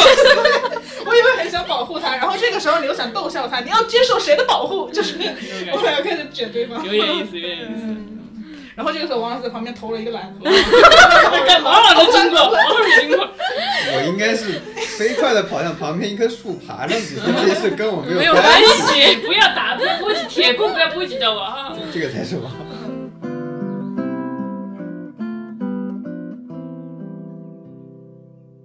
就是刚刚我们其实聊了很多，但是我觉得好像都在聊我们是从小成长的环境里，我们是一个相对比较特别的人，除了芝芝啊，芝芝是一个接受自己的普通最受欢迎的人最受欢迎的人。对，就是其他人可能在聊一些自己跟那个集体不是咬合的很紧的那个时刻，但是其实从更大的意义层面上来讲，我们应该都认为自己是一个普通人吧。对，就是就是我我就不知道大家对于普通人的定义是什么，但是我觉得我们应该都都觉得自己是普通人。然后我最近的一个发现是，有一些我的嗯之前的同学或者朋友，他们可能一直都是一个很好的一个就是学习的轨迹或者生活的轨迹，他们所有的人生轨迹到截止到他们三十岁之前的一个选择都是非常非常完美的，就他们是那种就是不仅是别人家的小孩，是那种小孩也会去讲的那种小孩，就是那个人真的很厉害啊什么之类的。但是我会发现，他们到了一定年纪之后，会开始，嗯，对自己不太确信，就是他们会反而会去寻求一些别的方式去，去让自己明白一些好像我们很早就明白的道理，就是比如说你要接受生活的呃波折呀，你要接受这个呃，就是生活就是也有好的，也有起起落落呀，或者说你要更去珍视身边的人啊，你要去珍视自己生活当中一些小的美好，而不是大的成就啊，就是等等这样一些事情。然后我就会觉得很惊讶，就是在于说我以为普通人是一个，就是我我们觉得说是一个躺平，或者说是一个不太好的一个一个状态，我们只是接受它了。但是没有想到有人会在成功之后再去寻求那种普通。然后我就在想说，是不是这个也算是一个普通人的一个。一个好处吧，就算是这个东西可以给大家讨论的，就是说，是不是很早接受自己是一个普通人，会让自己没有那么多的这种反复的这个心态，或者说是这种焦虑、焦虑的情况。嗯，就反正怎么说呢，我你什么时候接受自己是个普通人的？我我小学一年级的时候，数学考数学没考到什么六十分的时候，我就意识到自己是个普通人了。而且我从小就，而且你们不经你们有没有经常看过那种文章，叫你呃，就是当你长大的三个瞬间，第一个瞬间，你意识到自己不再是世界中心的时候，我什么时候人会觉得自己是世界中心？我没明白，这种广为流传的文章你们看过吗？就是那种三个瞬间，你不再是世界的中心，然后你又不再是什么什么什么亲人的中心，什么或者我难就是 人要经历这些才能曾经有过，你觉得自己是世界中心？我不信，你们谁小时候他说觉得自己是？气话，他说气话，我都能看到他头上有三个问号 What？你知道吗？就是他每天就教育我什么，你总总有一天你会长长大，知道自己不再是世界中心了。我不知道谁这么傲慢，你们你小时候会觉得自己世界中心？我我我我也没有，我也没有但但我觉得这个也是我我之前就关于接受自己是普通人是也是智智启发了我，嗯就像之前嘛，然后。我有一个很变态的习惯，就是我的 This Matter 那个里面会记录我好朋友们单身了多久，然后开玩笑的那种。所以我我我我当天就是发给智智，我说，哎，智智，你单身两千多天了啊，这个你要不要？就是你你你，因为我我两千多天了，哎呀，两千多天 孩子也不容易。对对对，算了一下，然后，然后我就问他，我我就我就真诚的问他说，我说，哎，你有没有婚恋焦虑？因为就是咱也到岁数了啊，有你你你曾经有过婚恋焦虑吗？我当时就问他，然后他就说，他说啊。就我，你们想象他的语气，就是我没有啊，就是就 他说，他说，呃，本来找到真爱就是彩票，一个人为什么会妄想自己理应得到彩票呢？啊、他说本来就是一个中彩票的事情，所以他说他对自己婚恋的想法就是他已经完全他在他在为自己一辈子都找不到真爱而呃也要好好生活到最后一刻这件事情而努力，就是他一直在想的是我我没有找到真爱的情况下，我没有结婚的情况下，我要怎么样一个人能也能好好相对高质量的过完这一生。他从来没有觉得说我就是应该应该遇到那个他，就是 没指望过，也没遇上啊！没有人向我告诉我，我还有另一条路要走。什么？还有那条最那最著名的话，什么女生啊，在一路上遇到非常多的诱惑，才能滑到你这条件谁呀？我不明白遇到什么诱惑了，长什么样？长什么样？怎么就是哦？你什么？你路上遇到什么这么？一个人居然在写电视剧，真的才对吧？没有才华吧？我也气这不是没有个。才华，我是觉得你都没有遇到过这些事情对，啊，我就觉得，就觉得怎么什么，你要遇到无数的诱惑，你才能不会掉下悬崖，而男生从来不会遇到这些。我想，我也不会遇到这些。就是台，我跟你说，你台词以后就这样写。就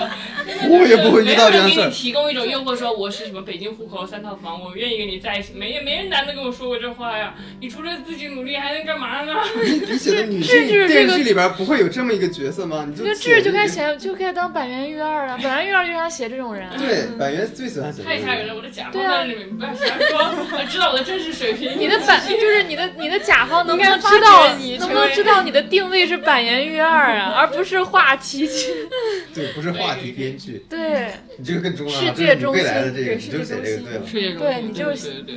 朝着这个方向努力。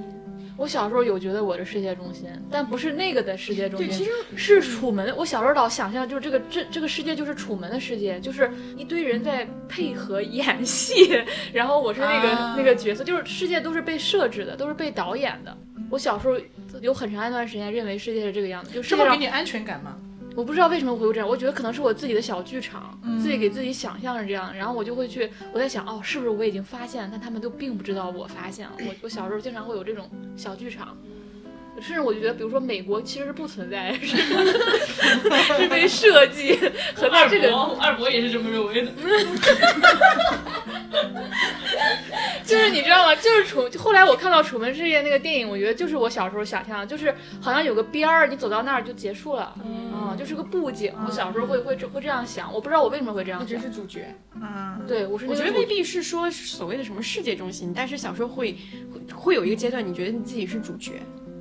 就是你觉得你自己有一定的就是特殊之处，它未必是说你会成为所有人关注的那个点，但是你相信你自己是有一些过人之处的。我 我不但我觉得不是相应的关注，是是你小时候好像是一种自我意识。我觉得你你觉得你好像你只能控制的是你自己，或者你扮演的就是这个人了，你不可能扮演别人。我觉得小时候有一个阶段，你意识到说，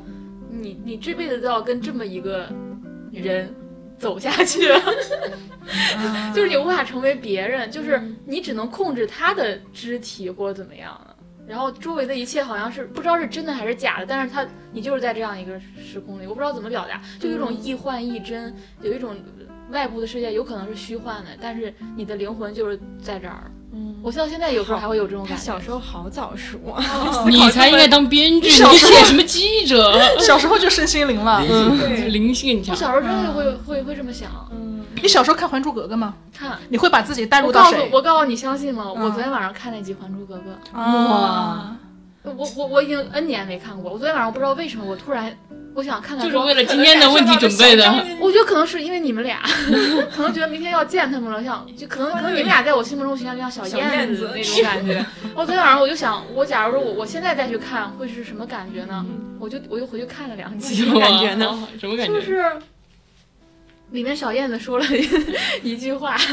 我看我随便挑了几集啊，十五集，就是好像是。呃，那个永琪就一定要改造小燕子，让她去什么背背唐诗什么，然后小燕子就说，超讨厌。小燕子就说：“你如果非要把我变成另外一个人，你为什么不去直接找另外一个人？”对啊我，觉得，我觉得，嗯，对我小燕子，小燕子还是不错的。嗯，跟今天很吻合，突然有这样一个 时刻。就为什么会问他看不就他们俩很气，就跟他刚才那个。因为我想知道，就是大家会，比如说你你你在看一个一些经典剧集的时候，会把自己带带入到是谁对，比如说，哦嗯会。我发现就是智齿他看所有的剧，他都会精准的找到那个中年男人角色，然后带入他，看《甄嬛传》，大强他带入皇上。看《甄嬛传》，你们不会带入皇上很少？有人，就是大家都带入自卑的安陵容是吧？或者女主大女主呃那个什么甄嬛本人，但智的就是，哎呀，我要是有这么多女人在这碗水我可怎么办？他真办真诚的发愁这个问题，愁死了，愁愁死了。王凡内心。挺有意思的，就你带入谁也会映映射到一些内心。对对对，是这样的。我最近的那个感受就是，就是你看那个，就是去年的时候，比如说我看《浪漫体质》，嗯，然后我我之前看的时候，我就觉得哇，珍珠跟那个导演两个人特别好，然后他去跟前男友分手的时候，他就他就是非常决绝，非常果断，就是那种，就是你我发现有一个特点是你小时候看电视剧，你都会只会带入主角，就是因为主角东西是最好的，就是他得到了一切嘛，然后你不会在意那个，而且尤其是有很多剧，他会把那些配角写成一个坏人，他就不配得到那个东西，你就觉得就是很顺理成章。但是长大以后，你会带开始带入配角了，你带入配角，你觉得他好惨啊，他他做错了什么呢？又他也勇敢表达了自己的感受，他也勇敢努力争取了，但他为什么不配得到爱呢？就是你会开始想这种问题，你会开始带入那个就是被留下来的那个人。我觉得这是一个很大的一个转变，因为小时候你永远不会看到那个被留下来的人，就是这就是那个所谓的是不是中心，是不是主角的那个心态，就是你从来没有想过自己会被留下，自己自己会不被人爱，不被人重视。对，但是长大以后你开始嗯接受了，或者说你就开始为那为那种样的角色感到难过了。嗯，这也是这也是很多长大之后，就是大家会看到现在微博上很多之前小时候看的童年老剧的主要角色，我们对他的看法变了。对就你突然发现何书桓这人 有点问题的，对，有点问题的。但你小时候把自己带入依萍，你不会觉得何书桓爱我。对对对对，你突然觉得可云好可怜，但你小时候不会注意到可云。对，嗯是的。王老师，王王老师，王老师，王老师说点。王老师会有棍子手法吗王老师有？这种代入角色。代入吗？我刚才想了一下，我其实很少代入，但是我刚才想了一个我代入过的，其实是《士兵突击》里边陈才的。哇，好好意外啊！好意外啊！啊！对，因为因为我我知道我自己不是王宝强那个角色，你肯定不是许三多，那你可能是许三多，是吧？但我肯定不是。但是两千多天了，不要再公开播客你说这种话。我不是许三多，但我搞搞了，搞说你是许三多全毁了，这两个是真 嘿的好啊！要不要来跟我视频出击一下呀？皇上嘛，万一你不介意没关系，我们接着说。对，就是陈思诚当时那演那个角色，我不知道为什么当年，因为我我自己我觉得现在想起来，可能他当时那个角色其实他自己以为自己是个很聪明的人嘛，但其实。在比如说在史金的眼里，或者在后来那个那个谁，就是那个元朗的那个角色眼里，他其实其实是有有一点自卑的，没有太多自信的，但是可能需要他觉得凭借自己的聪明可以达到一个更高的位置，他甚至是看不起许三多这个人，他觉得这个人，呃，觉得他不通世事，然后做事情又很讲那种所谓的规则，他看不上的东西。对，所以我当时不知道为什么我我觉得就能带入这个，我甚至想看的就是陈才后面的故事，我想知道这个人后来怎么办，因为最后的结尾我不知道你们看过没有，最后结尾就是元朗告诉他许三多他现在就是这样，他一辈子都是这样，然后但是陈才你的路还很长，你的路后来怎么走得靠你自己，就类似这种东西，我就很想知道像陈才这样的人或者陈思诚扮演的这样一个角色人，那他未来应该去怎么办？因为他不是天生的一个具有钝感力的人，他不是天生那么自然的人，那这种人，那他需要通过。什么样的方法去过他后面的人生？如果他现在觉得他自己过得不好，或者是有痛苦的话，那其实我带入的都是这些东西，就包括刚才说的那个话题，我刚才也想了一下，就所谓普通人嘛，我发现我是反着来的，就大多数人是本来觉得自己是世界的中心，然后突然发现自己是个普通人，我是 他是随着成长突然发现自己是世界中心。突然发现自己不是普通人。我原来的认知是在普通人以下的，嗯。啊，嗯就是我刚刚想了一下，就这个可能要控诉一下男权社会。虽然我是个男的，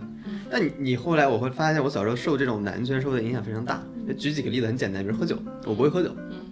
那我作为男的，你不会喝酒的一个问题就是你在酒桌上基本上是没有表现余地的。那在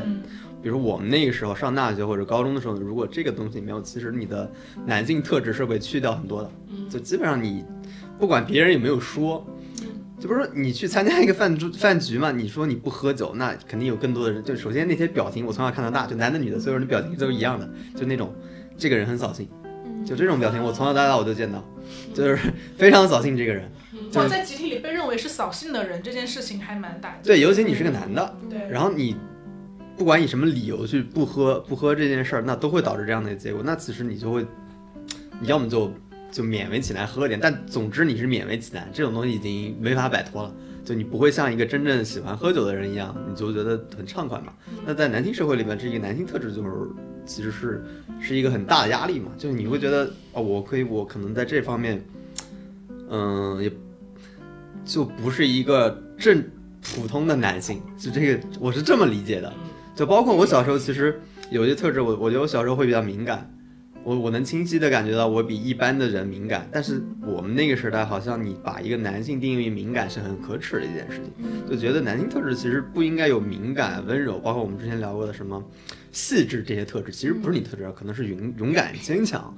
什么那个。或者开放之类，或者很会玩儿这种特质，这个是我当时的认知，所以我当时我觉得我那个时候的认知一直都是，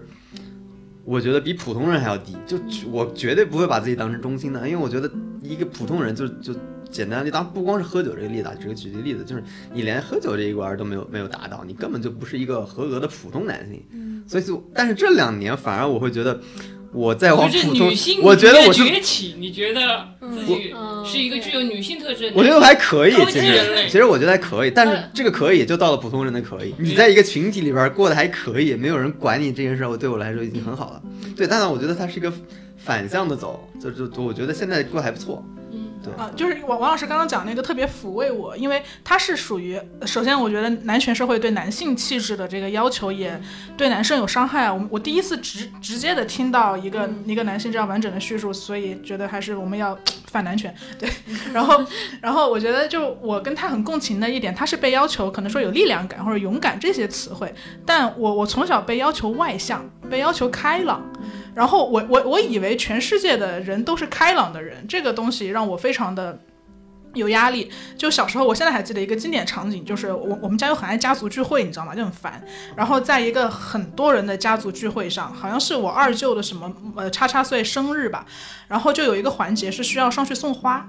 然后就是我妈就非让我上去送花，因为我我爸爸其实是一个不太擅长社交的人，然后我觉得我爸爸的不擅长社交，其实把他的很多社交压力都移给我妈了。对，然后所以我妈特别喜欢我开朗，然后她就非让我上去献花，我就真的不想去，我眼泪都要下来了，我我我我没有办法去献花，我不知道该怎么表情，然后。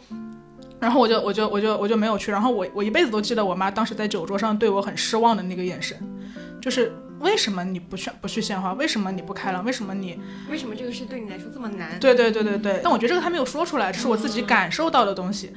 嗯、所以呃，但后来就是我表姐去献了花嘛，然后肯定那个东西也走完了，但我妈那一瞬间那个失望的眼神，我觉得刻在我心里了。但我后来就觉得很好，就是我我志恰掉了这一点，就是像王老师他发现说，哎，还有很多人他可能不是勇敢的，有很多敏感的男性。只是他们之前没有说话。那我现在长大之后，我发现还有很多人是内向的，或者很多人是对阿康这种嘛，就是我们遇到了，然后自己的特质被承认了，这个这个东西是还挺治愈的。所以我们要多说话，比如说录这样一期展开时间，不能让那些外向的人占据这么多话语权。是，我好感谢智智，我在刚才就一直在想，我们这个主题飘去了哪里？智 智真拉了回来我。刚讲那个简直是我的日常。你看，你刚才好好说说。今天这期就是有两个两个小张和康弟，两个智智和冻姐，然后还有一个王老师。因为我小时候特别害怕过年，因为过年对我是一个坎儿，对每年过年都是坎儿。因为第一是我不吃饺子，但我妈认为饺子是一个可能这北方人的恶习啊，北就是饺子是一种喜庆，你如果不吃，你就是不吉祥。就是你会可能你会给这个家庭带来新一年的厄运，如果你不吃这个饺子，就就我们那儿会到，他不会直接这么表达，但就是就是扫兴，就是可能是到王老师最轻级别就是扫兴，然后最重级别可能就是你不你不过年，然后这个代表着这个好运你没有拿到，然后另外就是就是过年会有各种这种拜年啊，这种说好听话啊，然后这种我我非常讨厌这种场合，一方面是我觉得我跟那些人根本不熟，然后我还要去很热情，我就是做不出来热情。如果我对这个人没有好感，我就做不出来热情。就是我当时就是特别特别恐惧那些场合，然后我就我甚至会在过年的时候装病，啊，我也会，嗯。啊，对对对对对，所以他们后来就为什么你每年过年都打吊针？就是因为我开始是装病，后来我就会装到我真的病，然啊，后我就会真的发烧。然后我我对过年的一个印象就是大家会来房间里看看我，摸摸我的额头，就是，对我每年过年都吃。你先说。后来我爸妈就放弃了，啊就是嗯很多年之后，就大概磨了有十年嘛，他们就放弃逼我去串门串亲戚，他们就允许我大年初一自己待着那种。然后到到到后来我，我我现在这个年纪，我已经可以接受这些这些东西，我甚至还挺想去别人家看看，想了解一下别人，就可能带着那种好记者的好奇心吧，就是我挺想知道别人现在生活怎么样了，很久没见的那些很很远的亲戚怎么样，我我甚至想去了，但我爸妈已经默认我不去了，你知道吗？我爸妈现在过年会自动把我丢在家里嗯啊，对，会有一会有这种，所以你刚才讲那个我特别共鸣。因为这种场合就简直是，然后我爸也会觉得，我爸曾经还对对在另一个家里，就是我们去他们家里做客的时候，他对那个家的父亲就说，我们家小孩就不像你们家小孩怎么怎么就是那样之类，那个也很，但当然我没有在我当面，但是我却听到了，就那刻我也就跟你一样，就跟你妈妈当时说你一样，就是很非常非常难过，但我没留下什么阴影，但你那一刻你觉得你爸爸居然觉得你你你不如其他人，不如其他小孩。成绩那么好，只是因为你不愿意说说更多话，他就会觉得你不好。嗯，而且成绩好这件事从来没有得到我们家里人的什么肯定，就是默认。你今天应该上新闻的。今天刚刚看新闻，河南新乡一位女生高考成满一数学满分，妈妈回应上了热搜第一名。妈妈说什么？妈妈说我们预估到他的数学是满分，那个热搜的意思大概就是妈妈凡尔赛了吧？但但那个我就我们家就是这样。你妈妈也预估到你数学考满分了吗？预估到他每次都考第一名，啊，预估到这？这个预估预估到了，就是但是那个数学那个没有预预估到。我爸妈会说啊，你这是数学超常发挥考了满分，但你的语文就是哦，就蛋有一个啊是吗？啊，对对对。啊他他不是在批评你，他就是太客观了，就太客观了，就那种感觉。哎所以像智智和栋姐这样的小孩儿，你们过年的时候，对于我我跟阿康刚刚说的那个困境，你们是如鱼得水是吗？就是倒没有你也不是领到给我大家是以们也不是什么特别拥抱集体，只是在集体中比较活的适应就的很好。是就是会有一种感觉，是你不太敢去反抗那个东西，所以你就会哦接受，一定程度上接受，直到你有意识说我我有一天可以跟父母告诉他说我不想去串这个门儿啊，然后他们会尊重我。但是小的时候可能就是他们想让你干嘛，你不情不愿，但是你还是去做了，你也不会去做那个说一下子给给所有人脸色看，或者一下子让别人明确的知道你不开心的那个人。你小时候也很难做这件事情，可能对我们来讲就是就是比较就是别人让我们做，我们说也行，那就对对做了。对对对长大之后不愿意了，正好也有能力反抗，就说哎我不去了，对对对就说很就是这个。可能这种我那会儿不是敢于反抗，而是我已经难受到，对对对我也是我要不说出对口，我就嗯。不知道该怎么办。对，就是我必须不去，如果我去的话，我我不知道该怎么办，我就会很痛苦，嗯。痛苦到你不得不说，而不是出于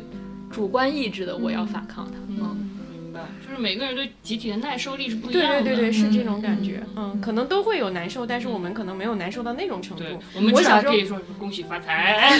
就是我有一个点也是，就是我觉得很那个什么的是，就是比如说敬酒这个事情，对哎，我会发现，就是它是一个，它是一个，也是有一点点卷的一个氛围。就是如果有一个人站起来，就是打了个圈，然后就是做说一些吉祥话，你就必须得做这件事情，就不然就显得你这个小孩，尤其是在那种长辈的场合，就会显得你特别不礼貌。对对对。但是我每次我都不知道说什么吉祥，我每次说来说去都是那几句，然后我就很尴尬，但是我又不得不做这件事情，就是我始终没有办法习惯这件事情。就是只就以前，尤其是以前可能大家还小的时候，其实不会有这个氛围，就尤其是家里人吃饭不会有这种说非要这样这样，就是就可能是就是都都喝多了，然后跟自己儿子喝一杯啊什么，就是这种。但是一旦有一个人站起来说，哎，奶奶，我祝你，我要祝奶奶什么，就开始了，你知道吗？不能重样，赶紧先让我说完吧。而且工作中也会有这种，就是一旦有人开始，你就会拉着旁边的人说：“我们俩一起去吧。哎，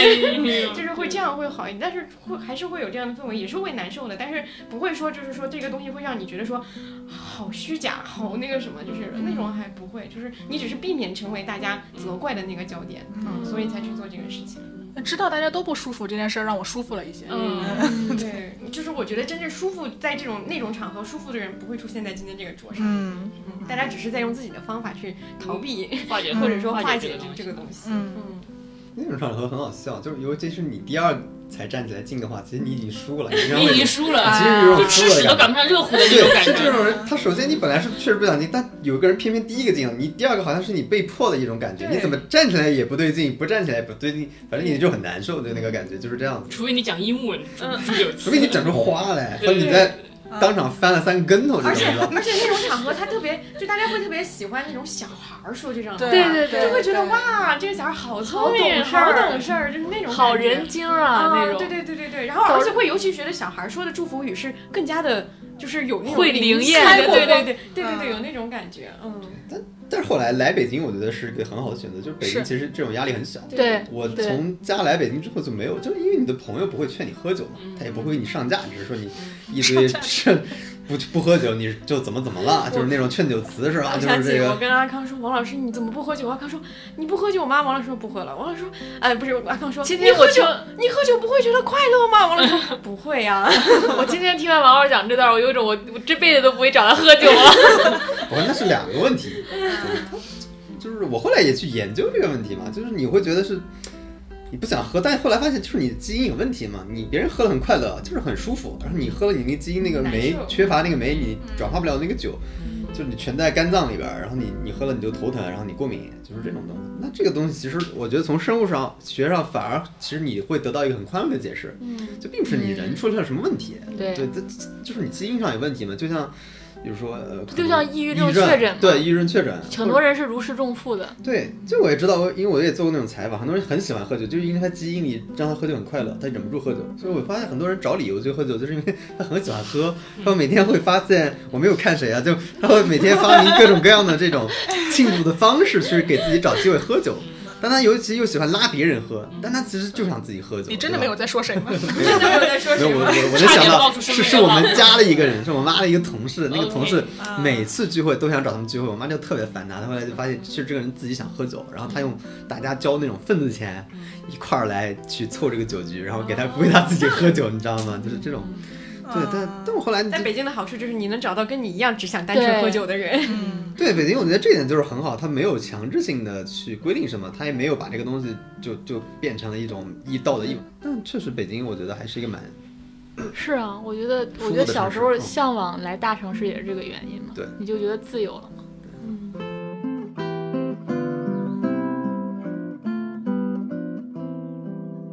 我觉得阿康说这个可以聊一个衍生的话题，就是你怎么样去，就比如说有一个人是你想跟他接近并想跟他结交的，嗯就是你会采取什么样的方式，以及在这个方式里面你会更讨厌的部分是什么？就是在这个过程里，你去跟这个人，就是就是可能是从零开始建立一个信任的过程里，你喜欢的部分是什么？你擅长的方式是什么？以及你讨厌的部分是什么？是指工作还是指？嗯，都都可以，就是所有关系，嗯。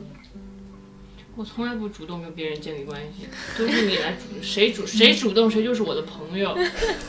而且而且我？觉得我很不稀缺，来，就是随便未来小张二其实也是可以的，只是他刚好主动。我也不是随便的人。我知道，所以小张一直都在你们的关系当中是主动方吗？呃，一开始是，但如果比如说他已经得到了我，我就是舔狗了；就没得到我之前，就是就是你知道吗？他就一直主动，他要主动好几次，于是我慢慢就是跟他走近。但是，一旦我他已经是我的朋友了，我就开始舔他了，就是这样的，跟男女关系也很像。主动，然后然我是我我对喜欢的人类，也不会主动出击。比如说呃，比如说没做播客之前，我就挺喜欢冻姐的，对不对？然后冻姐还主动叫我微信，好想跟他讲话，但是我会匆匆结束对话，然后在心里高兴，我也不会主动跟他说话，是这样的。我感受到了，对对对对对。嗯，感受到了匆匆结束对话，想自己去待着的那个 对对对，我会是这样。我遇到喜欢的人了，等等等一下，我们往回找一下啊。所以当时任何一个同事跟你说要跟你一起住，你都会跟他们住吗？呃，不会。我当时觉得不要跟任何同事住，但你是例外。不要说这些，就是真的，我不骗你。感情金句来糊不是弄掉我不骗你，当时我真的就想一个人住。那为什么你刚刚说所有人跟你交朋友都会交朋友？没有，他们主动，我就我就会接茬，啊啊然后我就会在主动的人里找我喜欢的人，但是我也，但是我也不会主动跟别人说话。然后他再找我，比如冻姐，她天天就缠着我，十天每天都主动找我，然后我们就敞开了心扉。你是会主动找找人的那种人。我很直接，因为因为能让我主动的人也不多，嗯所以所以他很集中，那个能量就很集中。就是一旦我想主动了，我就非常直接。嗯我当时因为我跟智智是完全不熟的情况下就做室友嘛，我当时直就真的很不熟，但我就直接跟他说：“嘿，一起住吧。”就是一开始就上升到这个浓度了，就就我就是正给你下达了邀请函，你要不要接茬？对对对。就特别特别直接，嗯。然后他会对你提要求，这个我们之前也经常分享，就是他会跟你也不是很熟的时候，他说给我买杯奶茶，我想喝奶茶，然后给你发刘若英的表情，就是刘若英的眼睛截图凝视你，我要喝奶茶，他就会主动出击，就是打破那种对对对边界感。对对对对，我刚想然，后我就受不了这个，我就给他买奶茶，然后就开始舔，你不知道？对，不知道怎么就开始，我怎么就开始舔了呢？王老师说怎么跳到这个展开讲讲舔，对，我觉得刚听那个，我也是想说，小张应该是一个很会打破边界的人。就是这种人，其实大家正常的就是是没有办法抗拒的，就是那种很直接的，就是把你所有的那些过程，就是刚刚你说的，就是就是阿康说的那个，就建立信任那个过程，也有一种方式是直接就到了那个地方，你也可以直接的就提这个要求，其实也是 OK 的，因为大部分人太习惯于说我要遵循一个规则，或者说大部分人或者说相处的这个模式也都是这样的东西。你遇到一个这样直直球嘛，所谓的就是直接这样的人，其实会很新鲜的。对然后如果他是一个善良的人和有理解力的人，他也不会觉得这是一种冒犯。其实这个就跟阿康刚刚讲的一样。我跟你讲啊，康弟，你别怕开始了是吗？张老师，你你你别怕，你就把心掏出来甩在他面前。对。对你不要，而且有一个点是你不要觉得这个东西是一个让你让你就是掉掉价的行为，对你就就是甩给你，你爱接不接，你就嗯甩给他。对，嗯，我发现我对我对男女是不一样的。嗯我我对女生可能会比较直球，或者会比啊比较直接的去表达。他对男生，我就是那种从来不会主动，从来不会直接。但如果对方主动了，我就我就会粘上他，他就别想再甩掉我。对，我那种。好可好可爱，啊像八爪鱼一样啊！是吗？但我觉得这个就造成了我每次都很受伤。没有啊，你全情投入，你很享受它，对吗？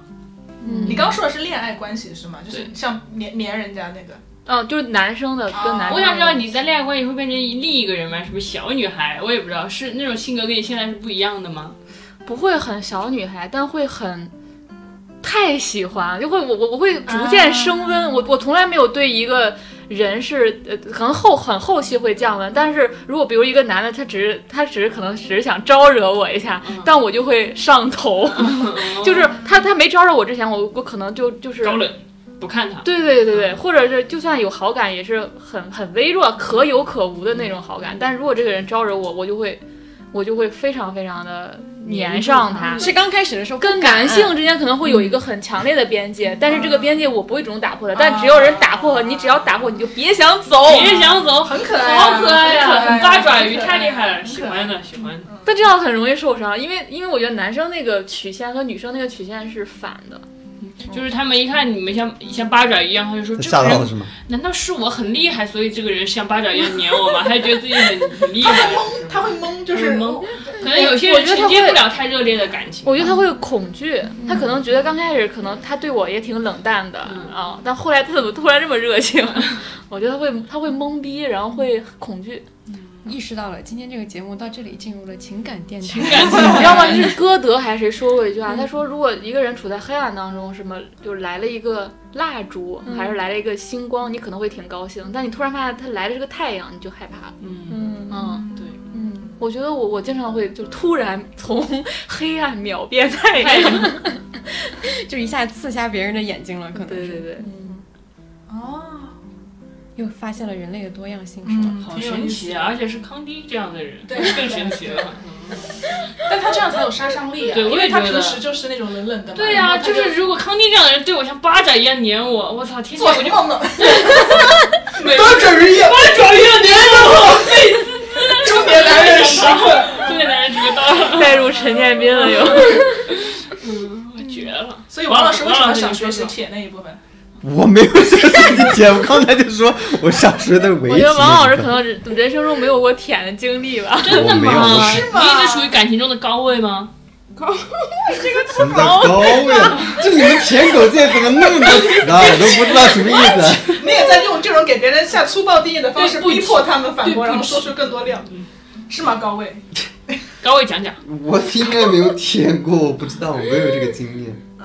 那你回答弄姐的问题，就是你面对你欣赏的人，你是怎么主动出击，以及你擅长的环节？有主动出击，你应该从不主动出击我没有，对我完全被动的。嗯，从不主动。你也是谁主动敲开你，你就跟谁跑，是吗？对对对，对啊，他连这个加入这个播客，他就是被动的。主动邀请，是吗？你们是主动邀请的吗？然后主动邀请他，啊，为什么你会我就说？想做一档播客，然后，然后我我我我还记得我问想做一个播播，想当我看冻姐想做一个播客，然后你要不要一起？然后王老师回复我一个 Why not？对你说的，他好像他好像说的还不是 Why not，他会把 Why not 的就是有一个变形，然后我说这什么意思呀？他说 Why not？对。有点意思。加州人，加州人，加州人加州人，加州人。对他，我记得我记得特别深，他就回我了 Why not？Why not？对我我比如说我我小时候都是去好玩的地方，基本上都是我朋友带我去的，就是因为我自己不喜欢出去玩嘛，就其实我到现在也是，就是我比如说好吃的、见过的好好玩的地方，比如说甚至出去玩一趟，其实你能感受到非常开心。但下次朋友约请我的，我还不想去，就是我是那种人，就是如果在出门前五分钟他打打电话来说今天我们我们不约了，我又特别高兴，我在家原地钻对对对对，对我在家原地钻山转三天，我不用出门了。但是其实我玩有高兴去的那个过程，其实我知道，对，出去去玩会有高兴的时刻，但一到下次就我也不会说特别的兴奋那种，就是就就是那种状态。但是我非常感激朋友愿意带我出去玩。我觉得如果没有这样的朋友带我出去玩，或者去吃饭，或者去干个什么事儿，就你你肯定会错过很多的东西嘛。嗯，对，但这个东西我觉得我一开始觉得是矛盾的，后来觉得就很正常，这个就是嗯不矛盾，就我后来也接受了，就就无无非就所以我对这事就。对，就回到呃，就聊到哪了？对，就是，对我我反正就比较好理解，我就很被动，非常被动。那你为什么想学习维系呢？嗯，就我觉得有的时候想表达一些，比如你对朋友的情感，你其实不知道应该去怎么表达这件事儿，就这个是对我是是很困难的一件事儿。就说舔狗这件事儿，我都我倒不想到舔狗那个层次，我觉得学前面，我觉得前面就够了，我觉得学一点点就可以了。学一点点表达，呃热热烈直接的表达感情，对，你想说，比如说呃，比如说邀请我来播客，我其实特别觉得很好，特别感激，但你只能回一个什么？但你又不好意思说，特别感激你们邀请我加入这个，卓越的播客，卓越的播客，做大做强，我早就想跟你们一起做播客早的，就想了，你只能一直就等着你们邀请呢。不是你怎么办呢？你又没有熟到那个程度上，你只能？你只能做一个王男老师又说没有熟到那种，他经常这样伤害我，经常为什么这样他经常他经常说我们就是没有那么熟。嗯我当想，还有谁谁比我更 熟？谁跟你熟？真的，这个世界上对熟。的定义那是什么？你到目前为止有没有对他们两个正式热烈的表达过感感激和爱呢？对啊，如果没有，现在就开始。从感激这一步就感激就就我我觉得先爱先不要，咱们不要那么那快，些感激，你有没有不定了怎么你？有没有表达过？你有没有直接的两周年了？你有没有表达过他们的感激呢？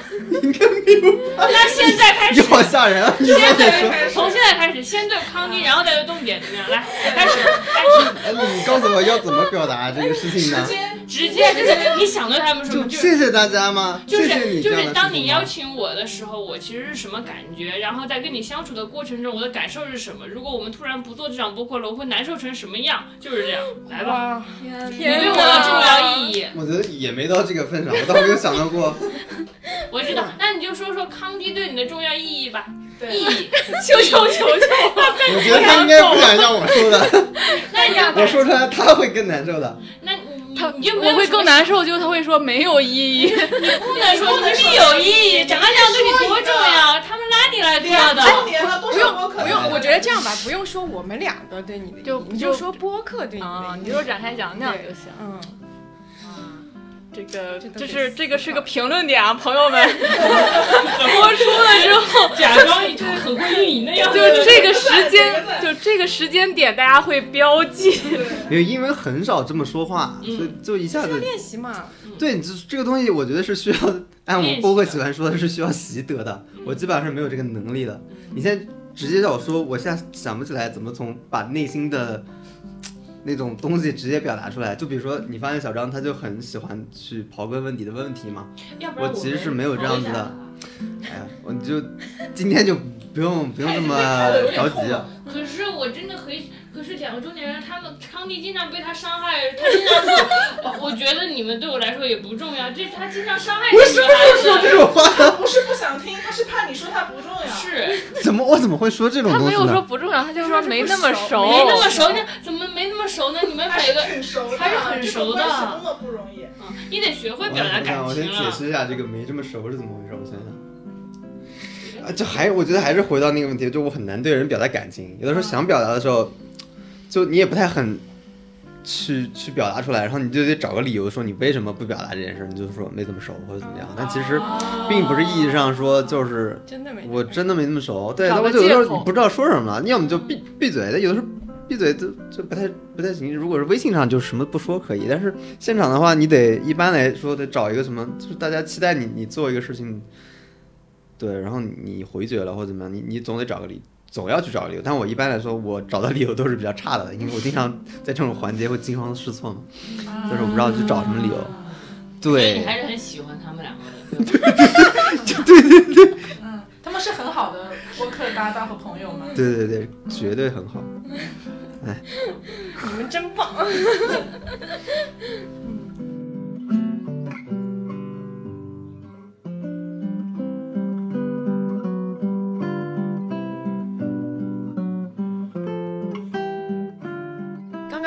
有有聊到就做播客的一些内心拷问的一些环节了，然后我们其实也有一个环节，就是因为我们都是做播客嘛，而且播客都不是我们的主业，我们都有自己其他的一些工作，然后也平时也你你想想，一个人在工作之余，他还要做一个表达的事情，就说明表达对他来讲有多重要，或者说多迫不及待。而且本业已经是表达了。对，就是，所以我们就接下来就可以大概就是聊一下表达这件事情，包括说我们可能就是我们也做播客有一段时间啊，有没有对这个事情有一些新的思考啊，或者说是一些感受啊，什么都可以在这部分聊一聊。作为一个熟练的表达者，或者说平凡的表达者，我其实经常有关于表达的这种嗯疲惫。我我我现在我觉得我已经进到了一个阶段，就是我有点无话可说，我想说的话早就说过了，我再说就是再重复一遍的感觉。我现在经常有会有这种感觉。嗯，嗯，我可能因为我们这个表达浓度太高了，对，就是我的日常工作也是表达，然后那个播客也是表达，然后因为我我总是比如一个人出差啊，或者我有时候不喜欢，我有时候我跟你说，我很多微博，我我不是我根本不想发那么多微博，我发那么多微博原因是我很想说话，但是我又觉得有时候给别人发微信吧是打扰别人，或者说你那一刻的感受。你跟一个人说，那个人万一没有回应你呢？他万一他在干别的事儿呢？他开始还原他的内耗过程。对对对，我就觉得我发微博，哎，那可能那么多人呢，嗯总有个人可能跟我有共鸣，可能会回应我两句吧，就可以迅速把我那个感受消消解掉，或者把我那个感受，就把我那感受跟我共鸣了，或者等等，就是我我需要那个即刻的嗯满足，嗯但是我又觉得找不，就我觉得真的，我很多微博是我应该发在微信对话框里的，但我最后没发，嗯，然后我可能犹豫了一下，我没发，然后我发到了微博里，嗯。对，所以这几个几重表达夹击下，我经常会有一种无话可说。对对对，有这种无话可说，甚至会有一种枯竭的感觉。嗯嗯，这个我我还挺理解阿康这个感受，是因为我不是我自己理解，是我今天我们后面有一个环节要翻大家之前的微博，我觉得他一定会有就是在翻自己去年微博的时候，觉得哎，我这说的还挺对，而且也跟我现在的想法是很像的那种时刻会出现。因为今天翻我正在翻小张极客的时候，小小张突然给我发微信，然后小张截了一个我的微博，我当时看，我操，我说的好好好呀！你也有今天这种时刻，什么时刻你？经常会觉得哇，这这谁写的？我写的，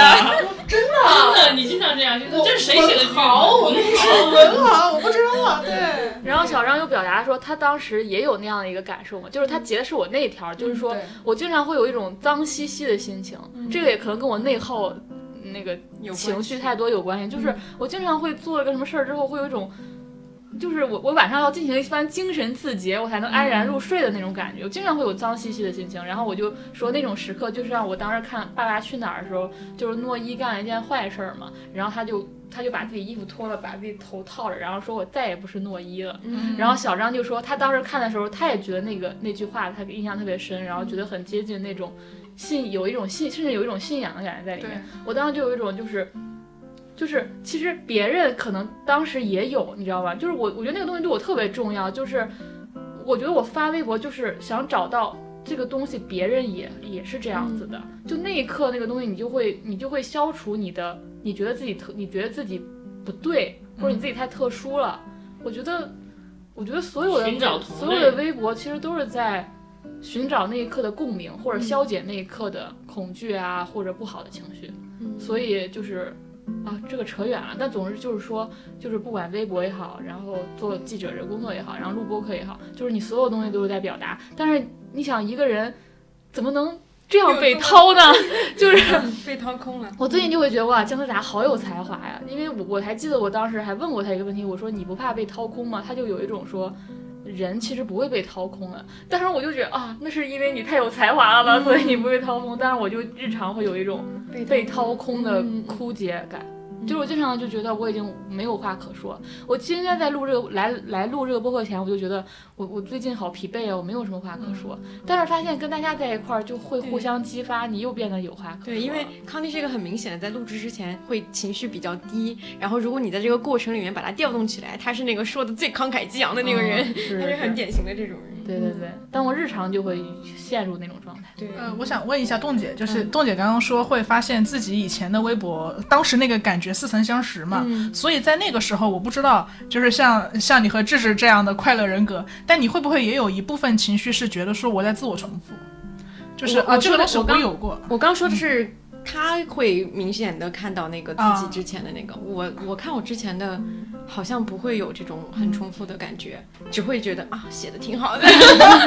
没有我，但是我可以说一个点，就是因为康妮说她发微博更多的时候是去消解那个情绪，然后我会我会想了一下，就是就是嗯，我会是一个我以为我自己能够不说那么多话，但是实际上每天还是说很多话的人。对，就是我会控制不住这个事情，而且控制不住这个事情不是为了说要把我这个情绪跟什么人分享，我就是单纯的想发，就是而且很多时候我我会跟我的好朋友说，我说有时候发一个观点，我特别不喜欢下面有人跟我讨论，因为我其实就是想发那个观点，我就是认定了这个东西就是我我的想法，我不想跟你讨论你是谁呀、就是那种感觉，你知道吗？就是我有想讨论的，我会跟朋友讨论，但是我发出来就已经是我的结论了，我就我就我觉得相对相比起来，我是一个很功利的一个在表达的一个状态，就我可能发那个东西就是为了说我这个时候就是想要发这个东西，或者说我想要发这个东西之后，我我我甚至可能可能会想到说会有人点赞啊或者什么之类，这个东西也会让我获得一定的就是、就是抚慰或成就，这个东西我我是能预想到的，但是我发这个东西更多的就是自己有这个。不得冲动。不不得不说的这个这个这个这个感觉，但是我会很警惕那种故意去说的那个东西，对就是所所以，我有时候也会很容易去删掉那些东西，是我觉得那个东西是我故意去说的，然后我就会把它给删掉。但是，嗯。为什么会有故意说的时候呢？嗯，很难去辨别。有的时候是你觉得这个时候看到大家，比如说都在说一些俏皮话，或者是怎么样的，然后你也会编了一个俏皮话，或者说编了一个什么东西啊，。类似于春晚的时候，大家一定要集体吐槽一个节目，哎对对对对我要对对对更有趣。或者有时候候你就是单纯的那个时候你无聊了。啊啊、也有那种可能性，就是你无聊了，你发一个，然后当时跟大家互动互动啊，然后之后你一看那个情绪就是特别赤裸，然后你删掉了，就是有这种。嗯我觉得这种我也有，但是我的状态是，如果不这段时间我一直在发，一直在舆论场当中，我就会比如说碰到什么热点都想说两句。但是如果这段时间我不怎么看微博，嗯然后我就会没有这种冲动了。我觉得这个东西好像是被一个开关一样。你的表达欲也是被舆论场建构起来的。对对对，对是。因为我是什么？因为我我觉得我很多，就比如说小号发那些东西，跟我娱乐跟跟很多可能外部世界没关系，没有可能没有太大关系。我就是一个简单的一些生活的一些，就是那些感受就会挺多的，就是可能也是就是不知道该怎么样去去表述的时候，我就会比如每天拍个照片，然后你发到哪儿，我不可能天天发朋友圈，就是那种就是会随便发一发，就是那种状态了，已经变成。嗯，因为我们之前也讨论过这个东西，就是做播客和和微博，或者说是一种嗯。因为做了这个播客以后，你讲的就是影视剧的东西特别直接，特别直接。就他特别会掏空你，就是你每次你都知道，你每个月你都知道你要对一个东西要发表看法。对你每个，因为我们有广播电视报嘛，嗯就是你这个月看了什么，你最后要讲，你就无形中有一种压力。这就是我们我特别佩服你们的地方，就是嗯他们的播客和我我我今天看你们的微博嘛，然后我就觉得。哇，跟你们的微博比，我的那个动态简直是一些水话。我我就是我就啊，奶茶好好喝，我就发一条。但我看到你们的那个东西就是很完整，然后很认真的的输出，就连连微博也是建构，然后像播客也是建构，包括像我们之前说用多少分去做多少利息的事情，我刚刚其实也有一个反省是。我们是不是太不建构了？就是我们我们日常像冻姐会觉得说这期会有点没有头绪嘛聊，但我们日常就是这样，我们甚至时间每一期都是没有结构的。对对对，我们是不是太不认真了？我们是不是也应该又怎么又卷到卷到了？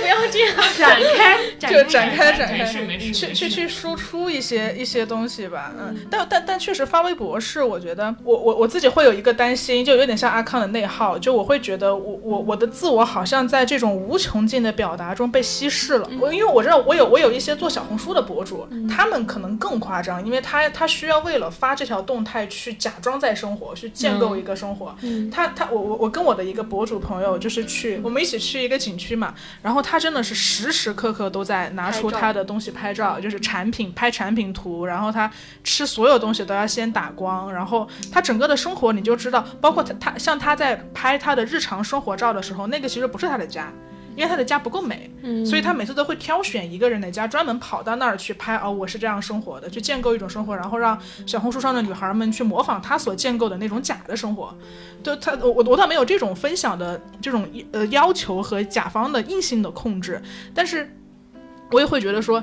哎，我我我倒也不是为了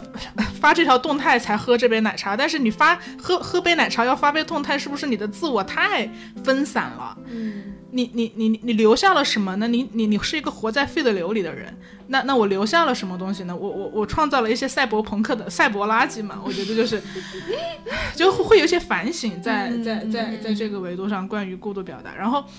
呃，播客倒是一个，我觉得播客已经是一个非常不卷的媒介了。就是大家在所有的媒介中，我觉得它是相对最最最不卷的。所以像这个前两天发发那个微博嘛，你说觉得不更新是最浪漫的，呃，不不定时更新新是最浪漫的话，就我觉得这种还蛮好的。就至少我们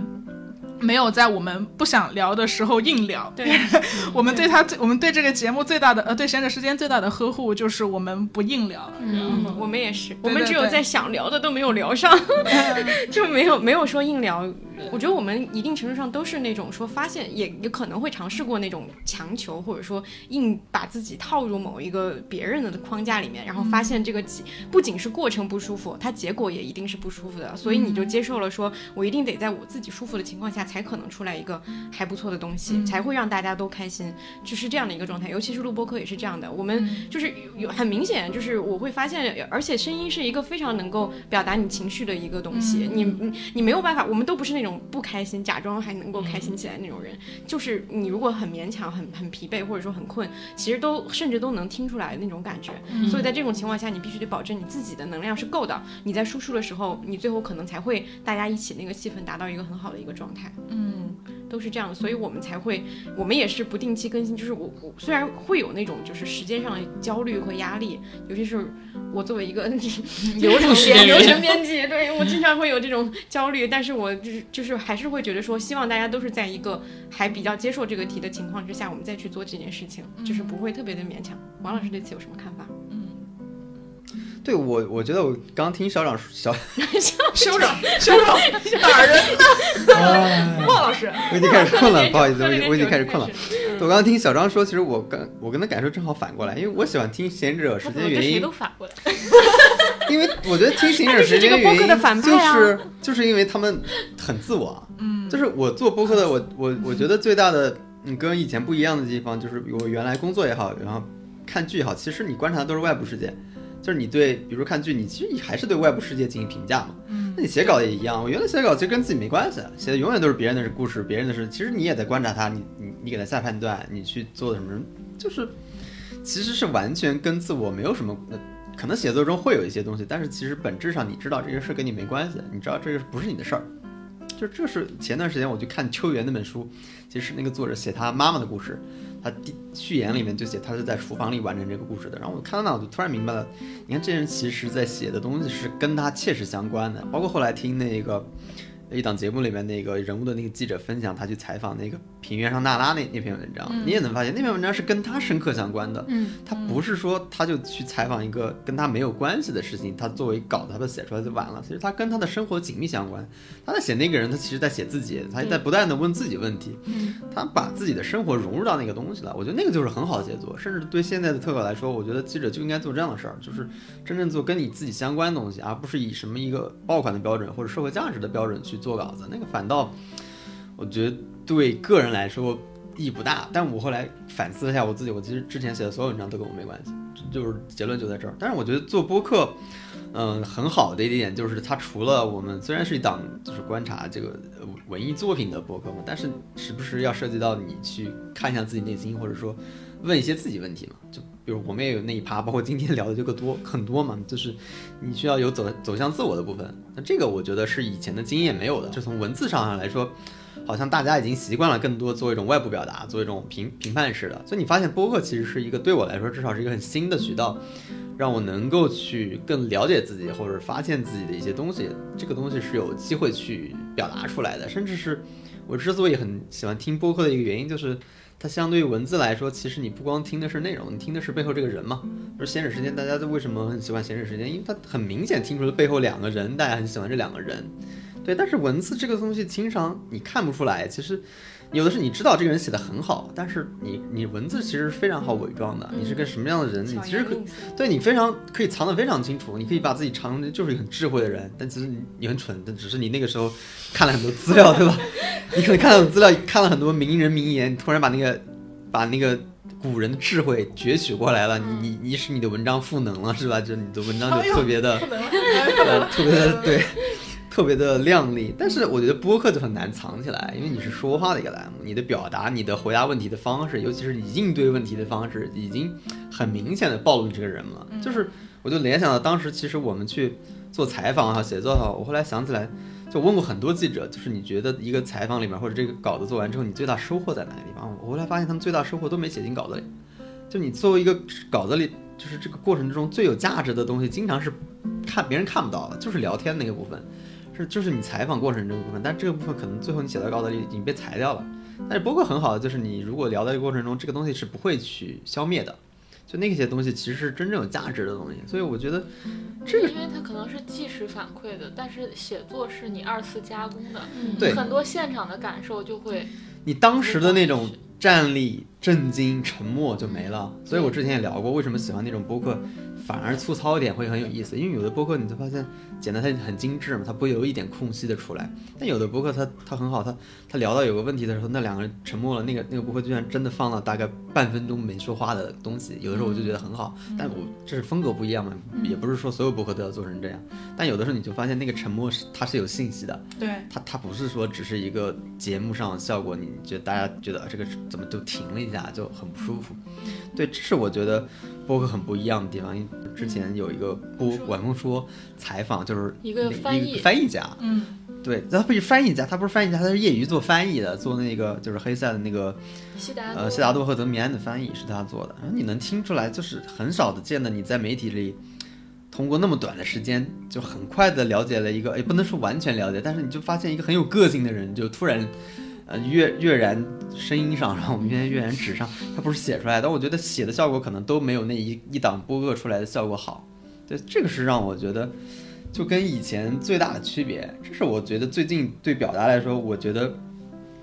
是很不一样的地方。因为我很难在说话的时候去说谎，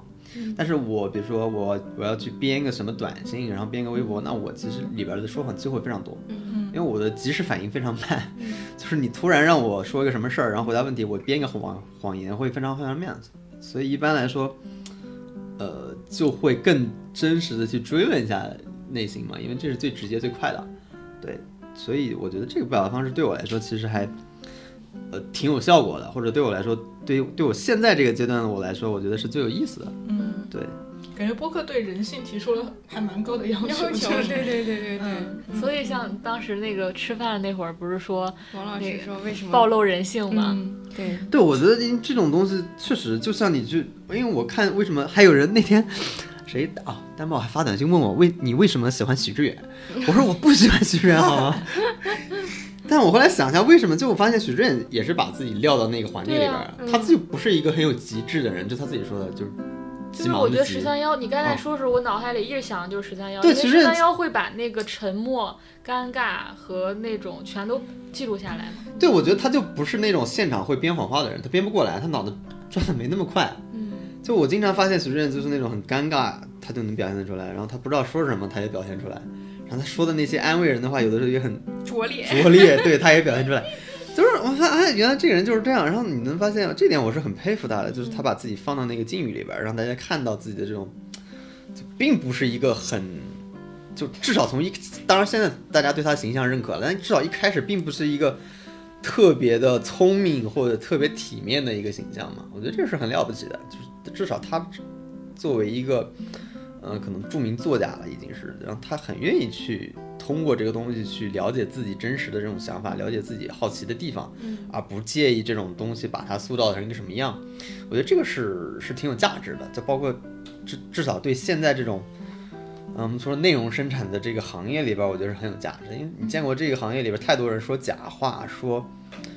嗯，说说谎话，甚至说言不由衷的话，我觉得这都太正常了。是但至少我觉得现在在播客这个领域，呃，至少能看到的表达还是比较真诚的。我觉得这这两年表达，就是至少播客表达给我带来的一点，就是启发和不一样的地方吧。嗯智智有什么想说的吗？表达。表达播呀，客表达或者你的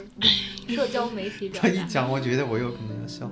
感觉他也有什么。没有惊世什么骇俗的，我就没有什么表达欲，我就真的没有。要不是小张拉我做播客，我就没什么好说的。嗯，我会觉得，呃，就是我就是我发现，就是小张是那种对生活有很多问题的人，他能发现很多问题，但是我天生就没有这些问题。人要有很多问题，他才会想说，他他才会想解答这些问题，然后找到答案才很兴奋，然后才告诉大家，他有表达欲。然后他经常说一些东西，我才觉得，哦，原来这是一个问题。对，这对于智智来说是问题出现，小张在告诉我。问题出现讲，对对对，就是很很少有表，就是表达欲会会少一些这样子，的表达欲放到剧本当中了。也也没有剧本也剧本也没有，哎，就是，嗯嗯，但是播播客确实还是挺抚慰人心的，因为因为你已经你你可能因为工作你已经要输出了很多，哎，没有没有人在乎的表达，你就很希望播客是一块自留地，只盛放你想要表达的东西，它还不至于成为一个什么谋生的工具，而是而是盛放你自己的地方。对对对，我希望我们能尽量长久的保持这个状态。不是要更新几十年、六十年是吗？四四十年，嗯，但但但是听但是听到有人评论说啊，闲着时间好像出不了什么新东西了，我还是很伤心的。可能就是康迪之前说的，如果你很重视这个事情的话，别别人的评价就会对你构成很大的影响。是是因因为因为我觉得就是就是我没有我我其实反我其实比较容易在意别人评价，但我这个事儿我其实反而真的没有那么在意的原因在于说，我觉得呃你你你如果坚持把一个乏味的事儿做四十年，呃时间也会给他意义，嗯就是我我就要沾这个时间的光，嗯，我就要沾这个时间的光，就是就是哪怕就像我们之前说的嘛，哪怕有一天我们绝交了，然后在绝交之前啊，就是也给大家展现这个友谊是如何消失的过程。OK，这个东西我不知道，可能这是这是这是时间给我的东西。嗯，我会觉得播客会记录我们，其实它其实默默的记录了这两年我们的对我们的生活，嗯，对，我们的成长。嗯，而且我我们的成长未必就是很私密不公共性的。你你你个体的成长当然是大环境，没有人能脱离时代生活为什么非得聊大话题才是大话题，对吧？对，我就是在这种变换的，我也不知道。时代里，就是我们今我们现在的我们和五年后的我们的感想肯定是完全不一样的。对嗯，对我有时候就是以前会有那种网上的博主，他会拍视频记录自己的人生的重大时刻，甚至是一些不那么光彩的时刻，嗯我会觉得很很震动。就是我会觉得他把自己，就有的人总会说你把自己私事分享出来，你就是为了博眼球，但是我觉得不是。那有一些人，我看他分享出来，他是自己治愈的过程，然后那过程也治愈了很多跟他经历一样的人。是就是我之前也在想说，我们分享就是有时候我会分享自己生活里的一点点的一些小事情，为什么对别人来讲会有一点点意义，就是在于他可能也希望看到有一个人是这么真实的去展现这个不那么顺滑、不那么完美，然后有一些困惑的一个成长过程了。这个可能对于很多人来说就是难得的，就是包括我们在播客里呈现出来的那些状态。为什么总有人说治愈？我们没有，并没有想要非常努力去治愈谁，我们甚至只是治愈了自己。这个事情都让别人觉得好像我也被治愈了，是有那种感觉的。嗯，我经常觉得，不管微博还是播客，我已经基本上暴露接近百分百的我了。我已经，我觉得我没有什么另一面，嗯就我，我甚至我觉得没有什么可隐藏的。嗯，就除了特别隐私部分，我我觉得都是可以跟大家分享，就是我怎么想的，我都是给大家可以给大家分享。所以，所以我觉得我呈现出来状态并不是一个特别想得通、特别自洽、快乐、平静的人。我觉得我呈现出来就是一个挣扎的人、矛盾的人。但是大家也是这样的，就是大家也有这样的时刻。所以我我我我我经常觉得，就是我觉得生活当中没有什么不可以说的。除非你影响到别人的那个部分，你可以不说，或但我关于我自己的部分，我真的觉得都可以敞开。而且因为我们有时候总结的是一些抽象的想法，它不是一个具体的，就是说我今天遇到了什么事情，然后我有一个什么样的想法，我可能只是在这个事情之后，我把这个事情归归纳总结了，然后有一个自己的那个东西，它的共性也会很强。别人可能经历的是跟我们不一样的事儿，嗯但他可能感想是一样的，也会安慰到其他人。我不知道为什么会形成这样，就是我一点儿不羞于表达自己的感受。嗯我我觉得很奇怪，就是大家会，你你除了表达自我，还能妄图表达什么呢？对嗯，对，你对你对，嗯，是的，嗯。我其实刚刚在王老师表达的时候，我特别想问的一个题外话，就是你最近为什么开始疯狂拍猫？因为有人看，这个很简单。你看看这个功利的人，向流量妥协了呀，王老师。人看是因为有人想看，是这个意思。嗯你想让别人高兴点，对，我觉得拍猫这件事特别简单，它又不像写特稿，我要给你折腾，我拍了五分钟就拍完了，他反正就在那你给他拍两句，说两句话，啪结束了，然后上传。你这个人是一个个广义的人，还是有特别的人啊？什么特别的人？你有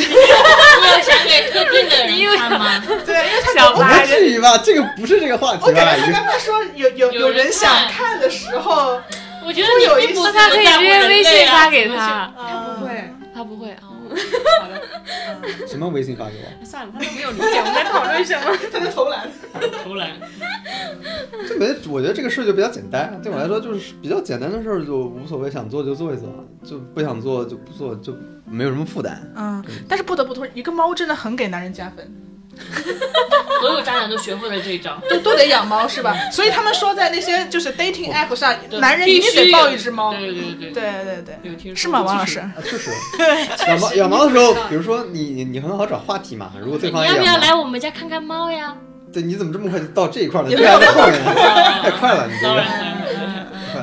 就是就是你刚刚说那个表达嘛，嗯然后其实我之前。我之前是会有一点点，呃，有一点点自卑。我觉得好像好像你的生活是很顺滑的，就是你不用像我和王老、呃、Q 一下王老师，我我们熟读身心灵当下的力量是吧？新世界灵性的觉醒，相信王老师都看过。就是 我们你不用你不用熟读这些东西，然后你就可以就可以好好的生活下去，你就可以生活下去。对，就是但是很多人追求的并不只是生活。你就砍柴、吃饭、劈水、劈水、砍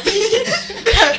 Anyway，就是就是那个得道高僧，他就是先砍柴、吃饭、劈水是吧？然后他去学了一个道，然后大家说你学到了什么？然后他说我之前砍柴、吃饭、劈水，我现在依然砍柴、吃饭、劈水，就这就是所谓的道，你知道吧？那我觉得你生下来你就得到了。然后我之前是会有一点点觉得说，为啥你得到了，我没得到？你你的道卷到我了，你知道吗？但但我前两天看就陈嘉映老师，陈嘉映老师就说何为良好生活？我操，你真的很关心这个？有点这段有点爹味儿啊，就是在爹味和爹，您说话。在爹和易令镜之间反复横跳。就是那个陈陈陈老师就说，他说何为良好生活？他说良好生活并不一定是快乐的生活，也不一定是美的生活，它可能是不那么顺滑的生活。它但它是一种有反思的生活，它是嗯，就它不是通常意义上的幸福生活。对，对他，我我觉得这个东西有一点让我觉得我的挣扎不是不是莫名其妙的东西。我也很喜欢这些挣扎和不顺滑的部分。嗯，就是就是能跟跟着你可以蹭一点挣扎和不顺滑的部分也好。你别在这扮猪吃老虎。真的 真的真的就是非常高兴。就是如果不是是跟你成为朋友，我可能就根本读不懂刘小样那篇文章，但是我可能跟你成为朋友之后，我读刘小样那篇文章，我都有了共鸣，那个共鸣是你给我的，我本来不了解这样的人，现在后来哇，然后我能理解他，但是就但是你也会就是看到更大的世界但，是你也会提醒我说，不要只沉溺在呃挣挣扎带来的爽感中，因为痛苦是会带人带来爽感的。对你痛着痛着你就贼爽，康帝一定有共鸣，对吧？因为因为人会熟悉的东西会给人带来安全感，哪怕是熟悉的痛苦，对，你都想会在那其中能找到安全。嗯挺好的。那这不是我们两两种人的存在都有意义了吗？是啊，是啊，而且两组人很适合嗯那个搭档。搭档，甚至王老师的存在都有意义。都有意义，甚至 甚至时不时来一个空是不时来 Q 一下？Q 一下，Q 一下。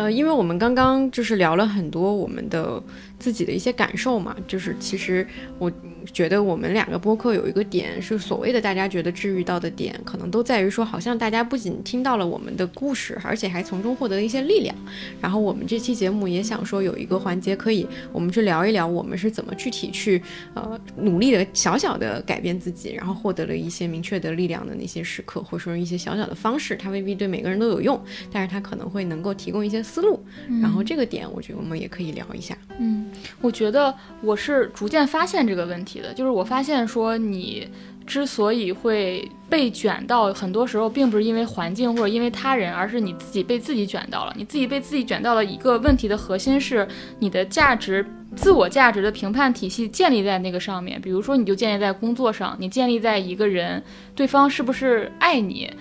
所以你的一切都会围绕着那个，你所有的情绪，你所有的力量都会围绕着那个，这个就会导致，呃，出现说你自己在卷自己，或者说你非常为工作大悲大喜，一点事儿你可能就会很焦虑或怎样。然后我觉得也不也不算解决问题的方式吧，就是但是我会。呃，观察一些人会发现，有的人那种价值评判体系是很丰富的，就不是只建立在工作上，或者不是仅只建立在自己的感情上。比如说他自己养花儿，就是一种价值评判体系。他自己，呃，我觉得做播客很好的就丰富了我们的。对我而言，其实这样，就是我不会觉得我我的生活当中这个工作做不好，我就没有价值在这个世界上。我会觉得，哎，起码我还可以发微博，我还可以做播客，我有很多种表达途径，我不一定非要建立在我这个采访做的好不好，我这篇稿子写的好不好上。就是我会觉得这个是，起码对我而言是缓解我在自己焦虑或者被卷到的那个的一个方式。其实我觉得一个正常健康的，就是你的生活当中就是应该有一个支持系统啊，嗯，就是你的支持系统就是多样的，嗯。很多样的，而且你的价值是你不会因为这个人不爱你了，这个工作你做不好了，你就会否定自己，因为你的价值评判体系并不孤立的建立在上面，而是非常丰富的。可能就是我非常擅长跟朋友相处，这个也是你的，我的朋友很喜欢我，这个也可以是你的价值感的来源。就是我会觉得这个是起码对我而言是解决我很多工作焦虑的一个方式，所以我想做的就是。呃，把自己的生活过好，甚至说我把播客做好，我我我甚至就是交更多的交有更多的真正的好朋友，我觉得这些你都会缓解说你你所有的价值都围绕着工作和爱情。但是我觉得咱们现代人很多人就会围绕这两个，好像除了这两个，你没有你的那个你的自我没有安放之处了，就是你你没有地方可可去那里面获取获得成就感呀、获得那种爱呀、获得那种支持的东西啊。我觉得这个是很可悲的地方，嗯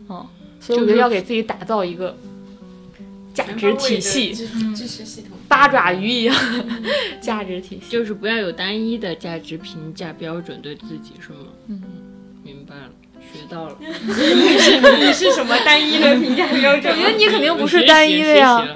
我觉得你不是单一的吧？你不会因因为为一个剧本写不好，你就我当然会难过呀，因为你在提出这个观点之前，我想，我想，那工作肯定是最重要的呀。我如果又不要家庭，又不要小孩，然后工作是我在社会上就是被认可的标志，然后它又是我喜欢的东西，做不好我就会难过，然后为之大悲大喜也是应该的，因为人总要有在乎的东西，为之大悲大喜，不然人人不就活成佛了吗？那你这么一说，我明白了，是这个意思，就是除了工作，也许养花是跟工作同样重要的东西，这样它不能说同样重要，但是你不会，你不会因为一二梯队的东西，对你不会因为这个工作做不好，我就觉得我靠活着没价值。没我以前会，嗯我以前会的话，这个工作做不好，或者是这个人离开我了，我就觉得我不该在这个世界上活着了，就是我活着已经没有价值了。我我经常会把价值烦恼你没有这么你没有这个问题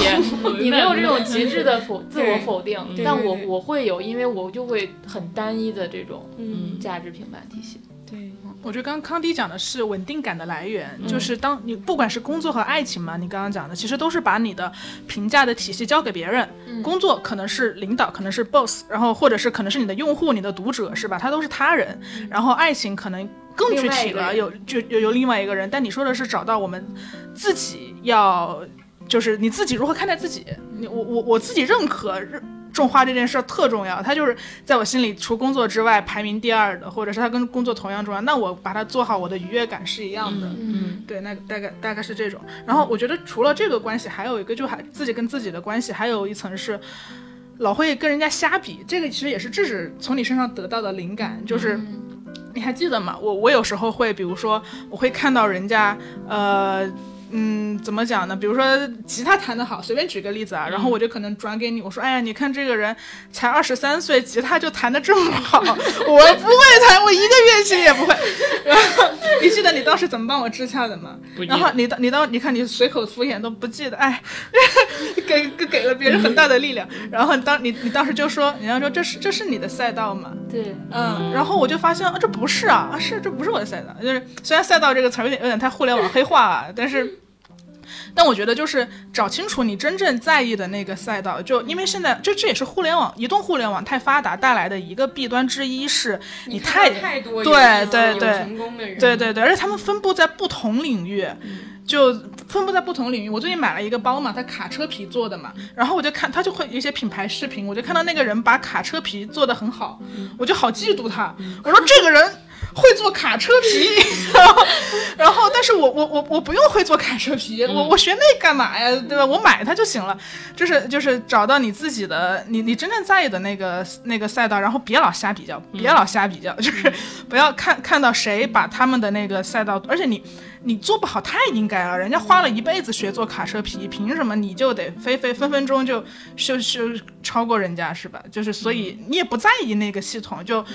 我觉得现在有一个很，我我不知道是不是只是我还是年轻人都有这个倾向，就是比较贪婪吧，比较贪婪，然后容易比较。我是说，在被认可这件事情上的贪婪和饥渴，就是就是因为你看到太多别人的生活，然后你总觉得我还可以，总觉得我可以更多，我要更更高、更快、更强，然后就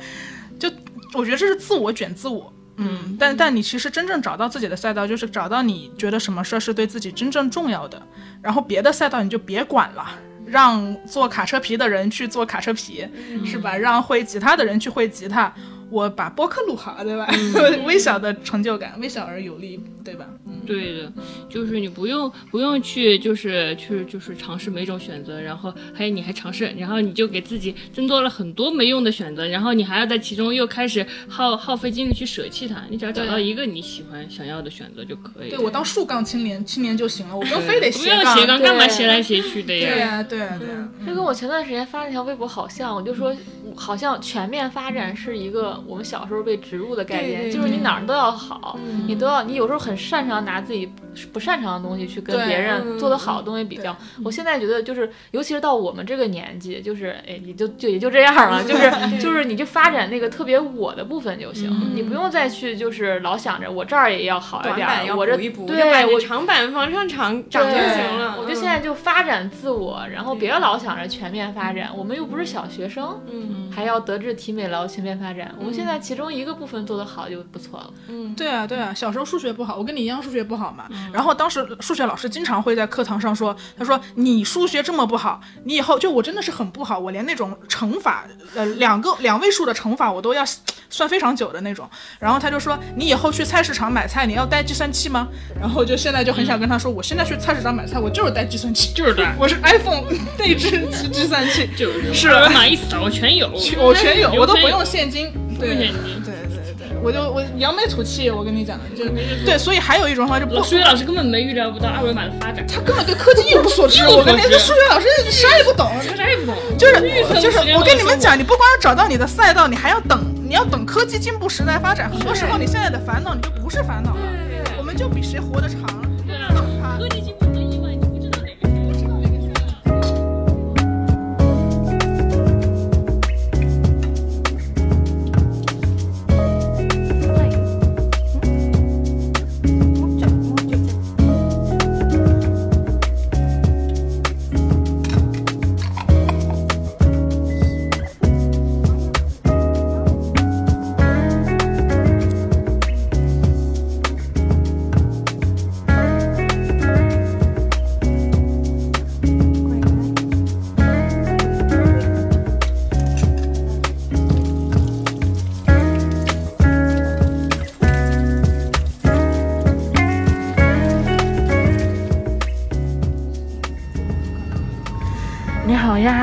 我是小张。你好呀，我是智智。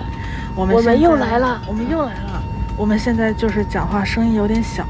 因为我们现在在飞机上戴着口罩呢。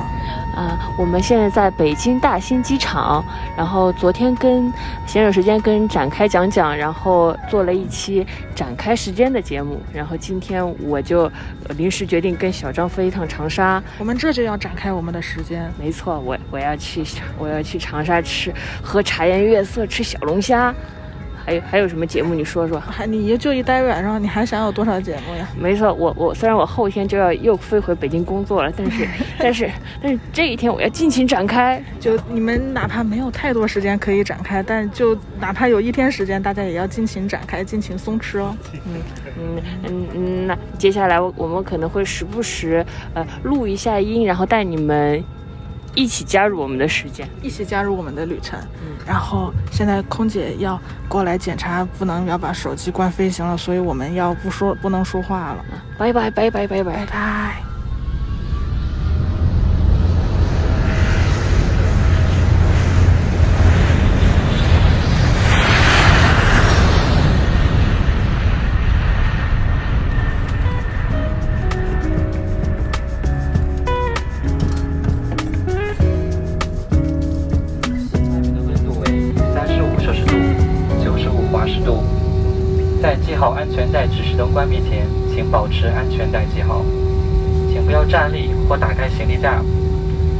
飞机停稳后，当您提拿行李物品时，请特别留心，以免物品滑落。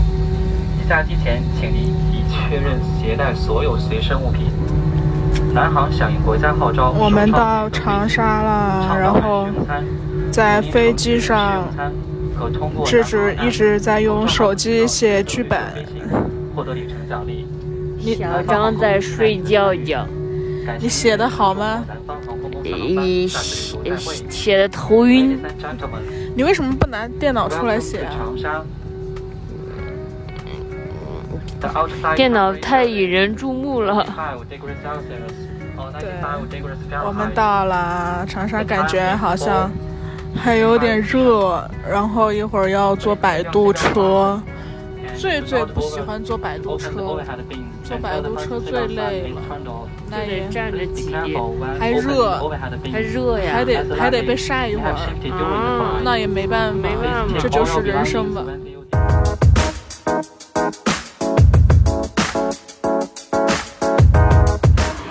现在我和智智来到了一家卖虾的店，然后这家店有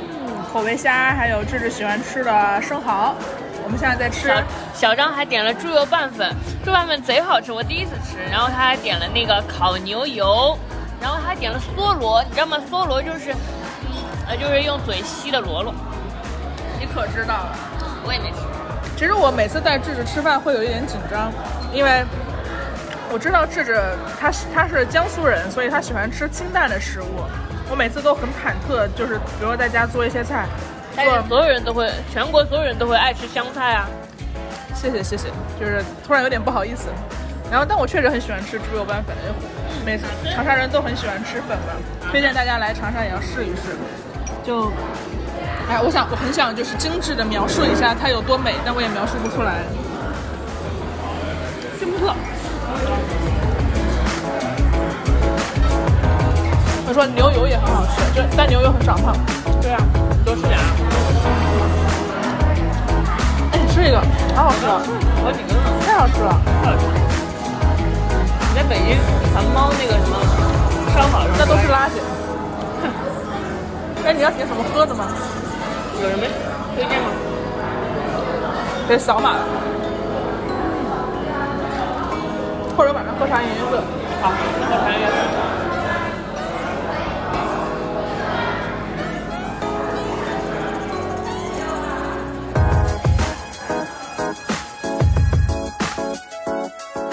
为啥明天就走？你得工作开会呢。去哪里？去北京啊。什么时候走？明天早上就走。啊，那那根本就根本就没完嘛。没完嘛，回过来吃个口味虾就走嘛，没有时间嘛。等一下我们出去喝茶颜悦色。我还要去文和友呢。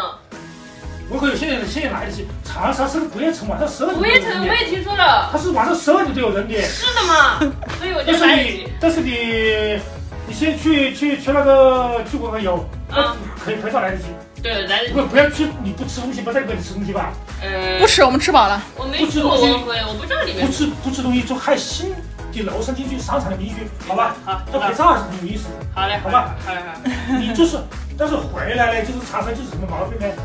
就是。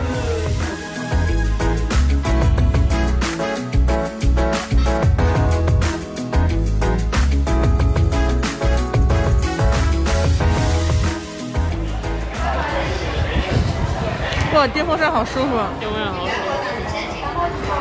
我们在录音吗？他们，我跟你说，小张去小，我们不是在排茶颜悦色的队嘛？然后小张去隔壁买了一个柜子有柠檬茶，然后让我放在茶颜悦色的柜台旁边砸场子。因为现在就是，呃，除了茶颜悦色以外，长沙有一个这个夏天火起来的柠檬那个柠檬茶的牌子，叫宁季柠檬茶的凝季节的季，然后。也挺好喝的，我就想让智智尝一尝。智智，你是不是比较喜欢喝那种？你不太喜欢喝那种特别奶、特别甜的，你喜欢喝清爽的茶？对，我蛮喜欢这个，对，很像有外婆的感觉，因为外婆就喜欢桂子油。你还说很多。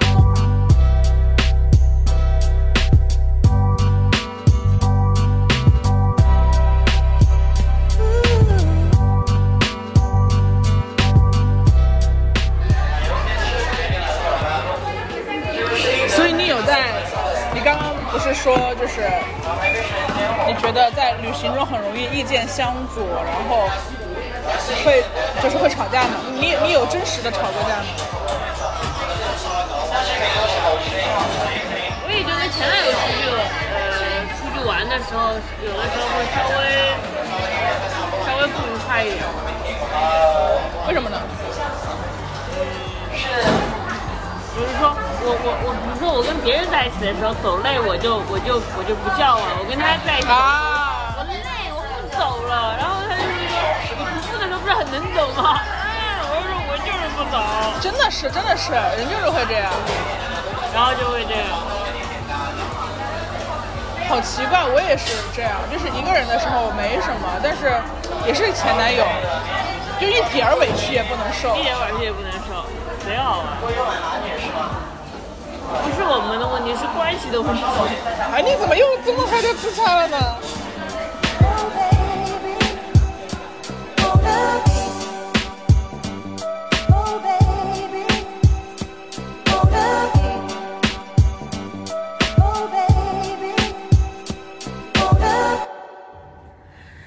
呃，你好呀，现在是。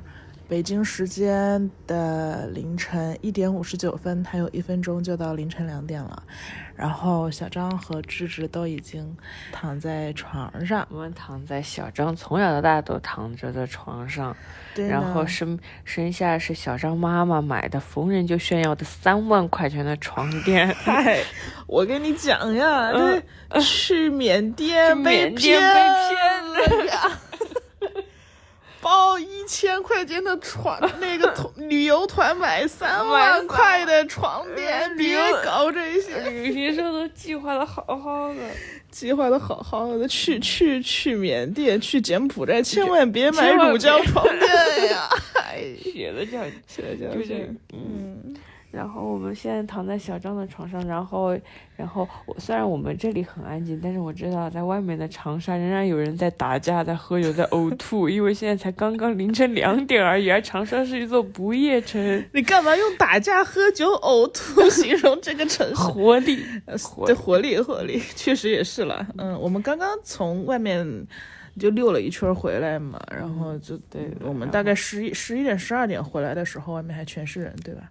然后智智一路对着美女流口水。真的是欣赏的眼光，长沙的妹子真的打扮的很漂亮，就就是全中国最好看的妹子，一定是成都街头的妹子和长沙街头的妹子，就是她们太会打扮了，这里就不不在此赘述，不在此赘述，是指再赘述，口水又要下来。反正我们现在，我跟小张两个两个躺在床上呢，对，就睡前聊聊天吧。然后这个房间里唯一亮着的就是二十五度的空调了。空调的二十五度是我觉得还好的温度，大家都比较喜欢二十六度，但我觉得还是得二十五度。OK，OK，嗯，所以昨天跟展开讲讲，我们一起录了一期播客，录了五个小时，你有什么感觉吗？特别好玩。然后最后的时候，那个楼上的邻居都在咣咣咣咣咣的敲那个天花板，就吃就是说你们不要吵架了啊！不，你们你们不要不许，就是提醒我们不能大声喧哗，对，不要大声喧哗，就被邻居警告了。对咱聊的确实挺开心的。嗯，然后可能印象最深的还是那个，就是就是当我们提到说我们五个人的青春期时代是五个嗯。完全不一样的同学，嗯，就是比如说康康康康爹康老师是一个就是一个埋头埋头独立于世的学霸，嗯然后第一名，永远第一名，对嗯，然后王老师是一个默默无闻的投篮小子，投篮小子，从来不被注意的男同学。嗯。然后可能你就呃我就是那我就是那个大家好像都挺喜欢的搞笑女生，嗯。那你就是那个比较嫂子的，跟同时跟两个校霸谈恋爱的酷女孩。嗯，然后冻姐，冻姐好像有点模糊，但是肯她绝对是个漂亮姑娘，嗨，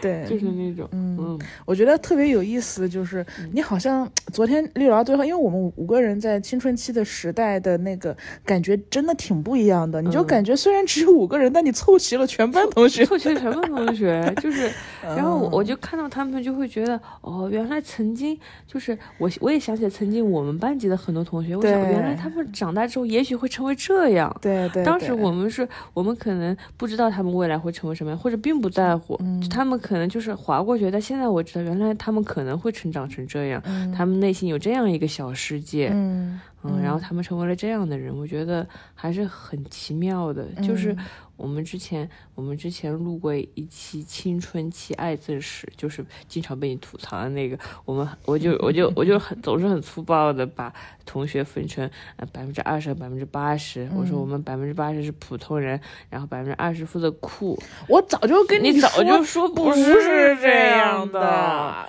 然后昨天我们五个人在一起，我发现五个人玩都完全不一样的时候，确实就是并不是有什么二八分，每个人都是他们自己，都是百分之百的他们自己。我觉得还是，就还是。很很奇妙的，然后就是这五个不一样的人，我们这么不一样，我们学生时代可能都没有什么交集，然后可能就是十几年后的某一天，我们会聚在一家一个小小的桌子上，一起录一期播客，嗯嗯，我觉得是跟我们所有青春时代同学的一种对应莫名的连接，对嗯，而且特别神奇，就是。就是就是，当你听到，这是我第一次听到，呃，学霸当然是一个标签，但你第一次听到学霸说自己的心路历程。对对对，康康迪老师说，就是我就是进入了心流时刻，我就是爱学习，哎我要卷大我家要，卷大家，真的很搞 笑就。觉得特有意思。然后，然后就你你学生时代看到那个特别不起眼的男同学，你觉得他每天就是像就平平淡淡的生活，你想象不出来他生活中有任何的戏剧性。对因为像像我是戏剧性很外露的人，嗯。然后我你也是哗众取宠的人，我们就都比较需要外在的那个，你你嗯。你就看到那个平平无奇的、坐在那儿呆呆的、偷偷懒、捡棍子的男同学，对。原来他有一个如此丰富的内心世界。可他。可以写很厉害的特稿，对对对。是他长大了是一个很厉害的特稿记者，嗯。以及他当时他就爬在树上看着你们，他不是什么都没想，他在心里想选题呢，嗯。他在这攒他对人间的经验和观察呢，嗯，就突然觉得哇，曾经的很多同学的面貌一下子丰富了起来。对是，对对，就就没有二八分是，就是大家都都有自己的百分之百，就是是一个完整的人，嗯，嗯。然后我们就就就就跟大家聊完之后，我们就今天在长沙展开了一夜吧，因为其实嗯，智智他不是最近很忙嘛，他持续都很忙，最近是是忙了两个月了，好久好久了。就这两天我们待在一起，是我们最近几个月之来最完整待在一起的两天。嗯，然后今天小张把我照顾的可好了，你知道吗？今天小张全程买单，全程打嗯车，我只要跟着他，跟着他走就好，把脑子交给他。今天小张小主人翁小张，那你都到这儿了，我我也我也躲不掉。他他本他本身就是一个长沙的异乡人，但是他今天作为一个已经成为异乡人的他，努力的撑起主人翁的腰杆，向我介绍他 他为数不多知道的地名，介绍十年前的地名，十年前这儿曾经是什么东西，很好玩。对对对，我们今天还是虽然只有一个晚上，然后我们还是干了挺多事情的，过得很充实。我们大概就是五点多下的飞机，然后我们就去吃了很好吃的，哇，猪油拌粉太好吃了，在北京也不知道有没有猪油拌粉吃，然后吃完口味虾，这样口味虾背上的虾线都是被挑出来的，那是贼服务意识，服务意识贼强。希望下次来能喝到香蕉味的啊老老汽水，汽水，对对对。然后我们，然后我们就是我们还拍呃，就是哦，就是还还看了很多妹子。你怎么又跳又 妹子了？又跳妹子，又跳妹子。我还去了文，还还还去了文和友，对，还去了茶颜悦色。然后在所有的时候都看了妹子，嗯，排队也看妹子，在打车等车的时时候也看妹子。哎，实力妹子都不如你。哎呀，马上把这句给剪掉，恶心，真恶心。因为智智就是他很忙嘛，但他依然很忙。然后他明天呃早晨就要赶一个挺早的飞机走了。对我明天早又得回北京，是他又要回去开会。然后他都是背着他同事来的，这他都不让我发朋友圈，怕他工作室的同事看的。就是，哎，就是我们还是喝茶颜悦色的奶茶呢，你给大家讲讲。我讲，我讲，我哦，我讲吧，就是就是茶颜悦色吧，确实挺好喝的。然后我今天没有点。那个最经典的幽兰拿铁，然后我点的是我点的是一一款叫做不知冬的奶茶和一款叫做三季虫的奶茶。然后我点的时候其实是完全就是无意识的嘛，我我我我是看着配料点的。然后我点完之后，芝芝盛赞我，他说：“小张你真浪漫。”我说：“浪漫。”我说：“我怎么浪漫？”他说：“你跟这玩这些梗呢？”然后他就说我点的一个叫。呃，三季虫嘛，就只有只有三个季节的虫子，对，所以它只有春夏秋三季，所以它不知冬，所以它不知冬，就另一杯叫不知冬嘛，冬天的冬，对，然后就觉得还很浪漫。对，小张，小张真厉害，他天生，你看他就天生就这么会挑。你搞什么你？哎，挺好的，挺巧，我觉得是一个浪漫的巧合吧，就是三季虫所只有三季，所以不知道冬天的样子。嗯。然后，然后今天跟小张跟小张爸妈打着，我也很开开心。我也不是这个家，我也不是第一次来了，反正轻车熟路了已经。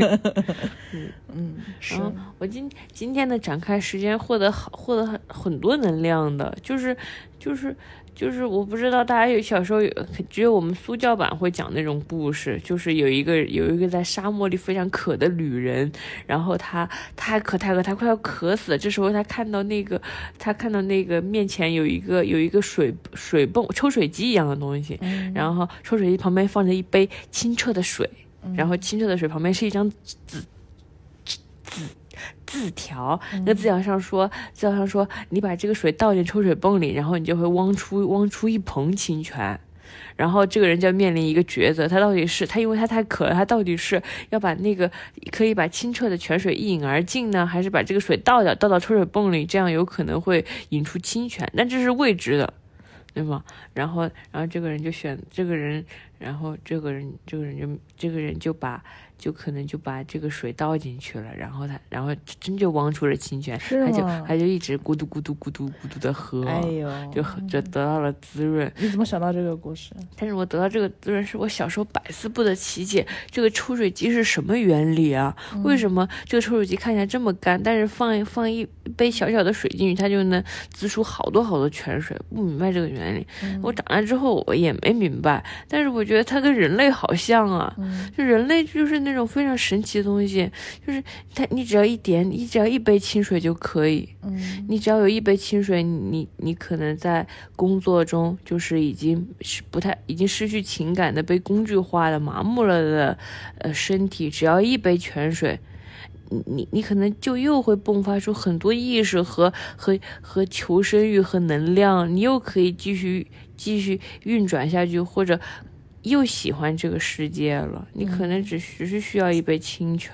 嗯，你觉得今晚是你的这杯清水？对的，我今我本来是一个看起来干干干，因为工作了六十天已经干涸的抽水机，今天晚上，今天今天就是一一捧清泉，它给我倒进来了，我现在又鼓鼓鼓鼓冒水了，又可以再工作一百年，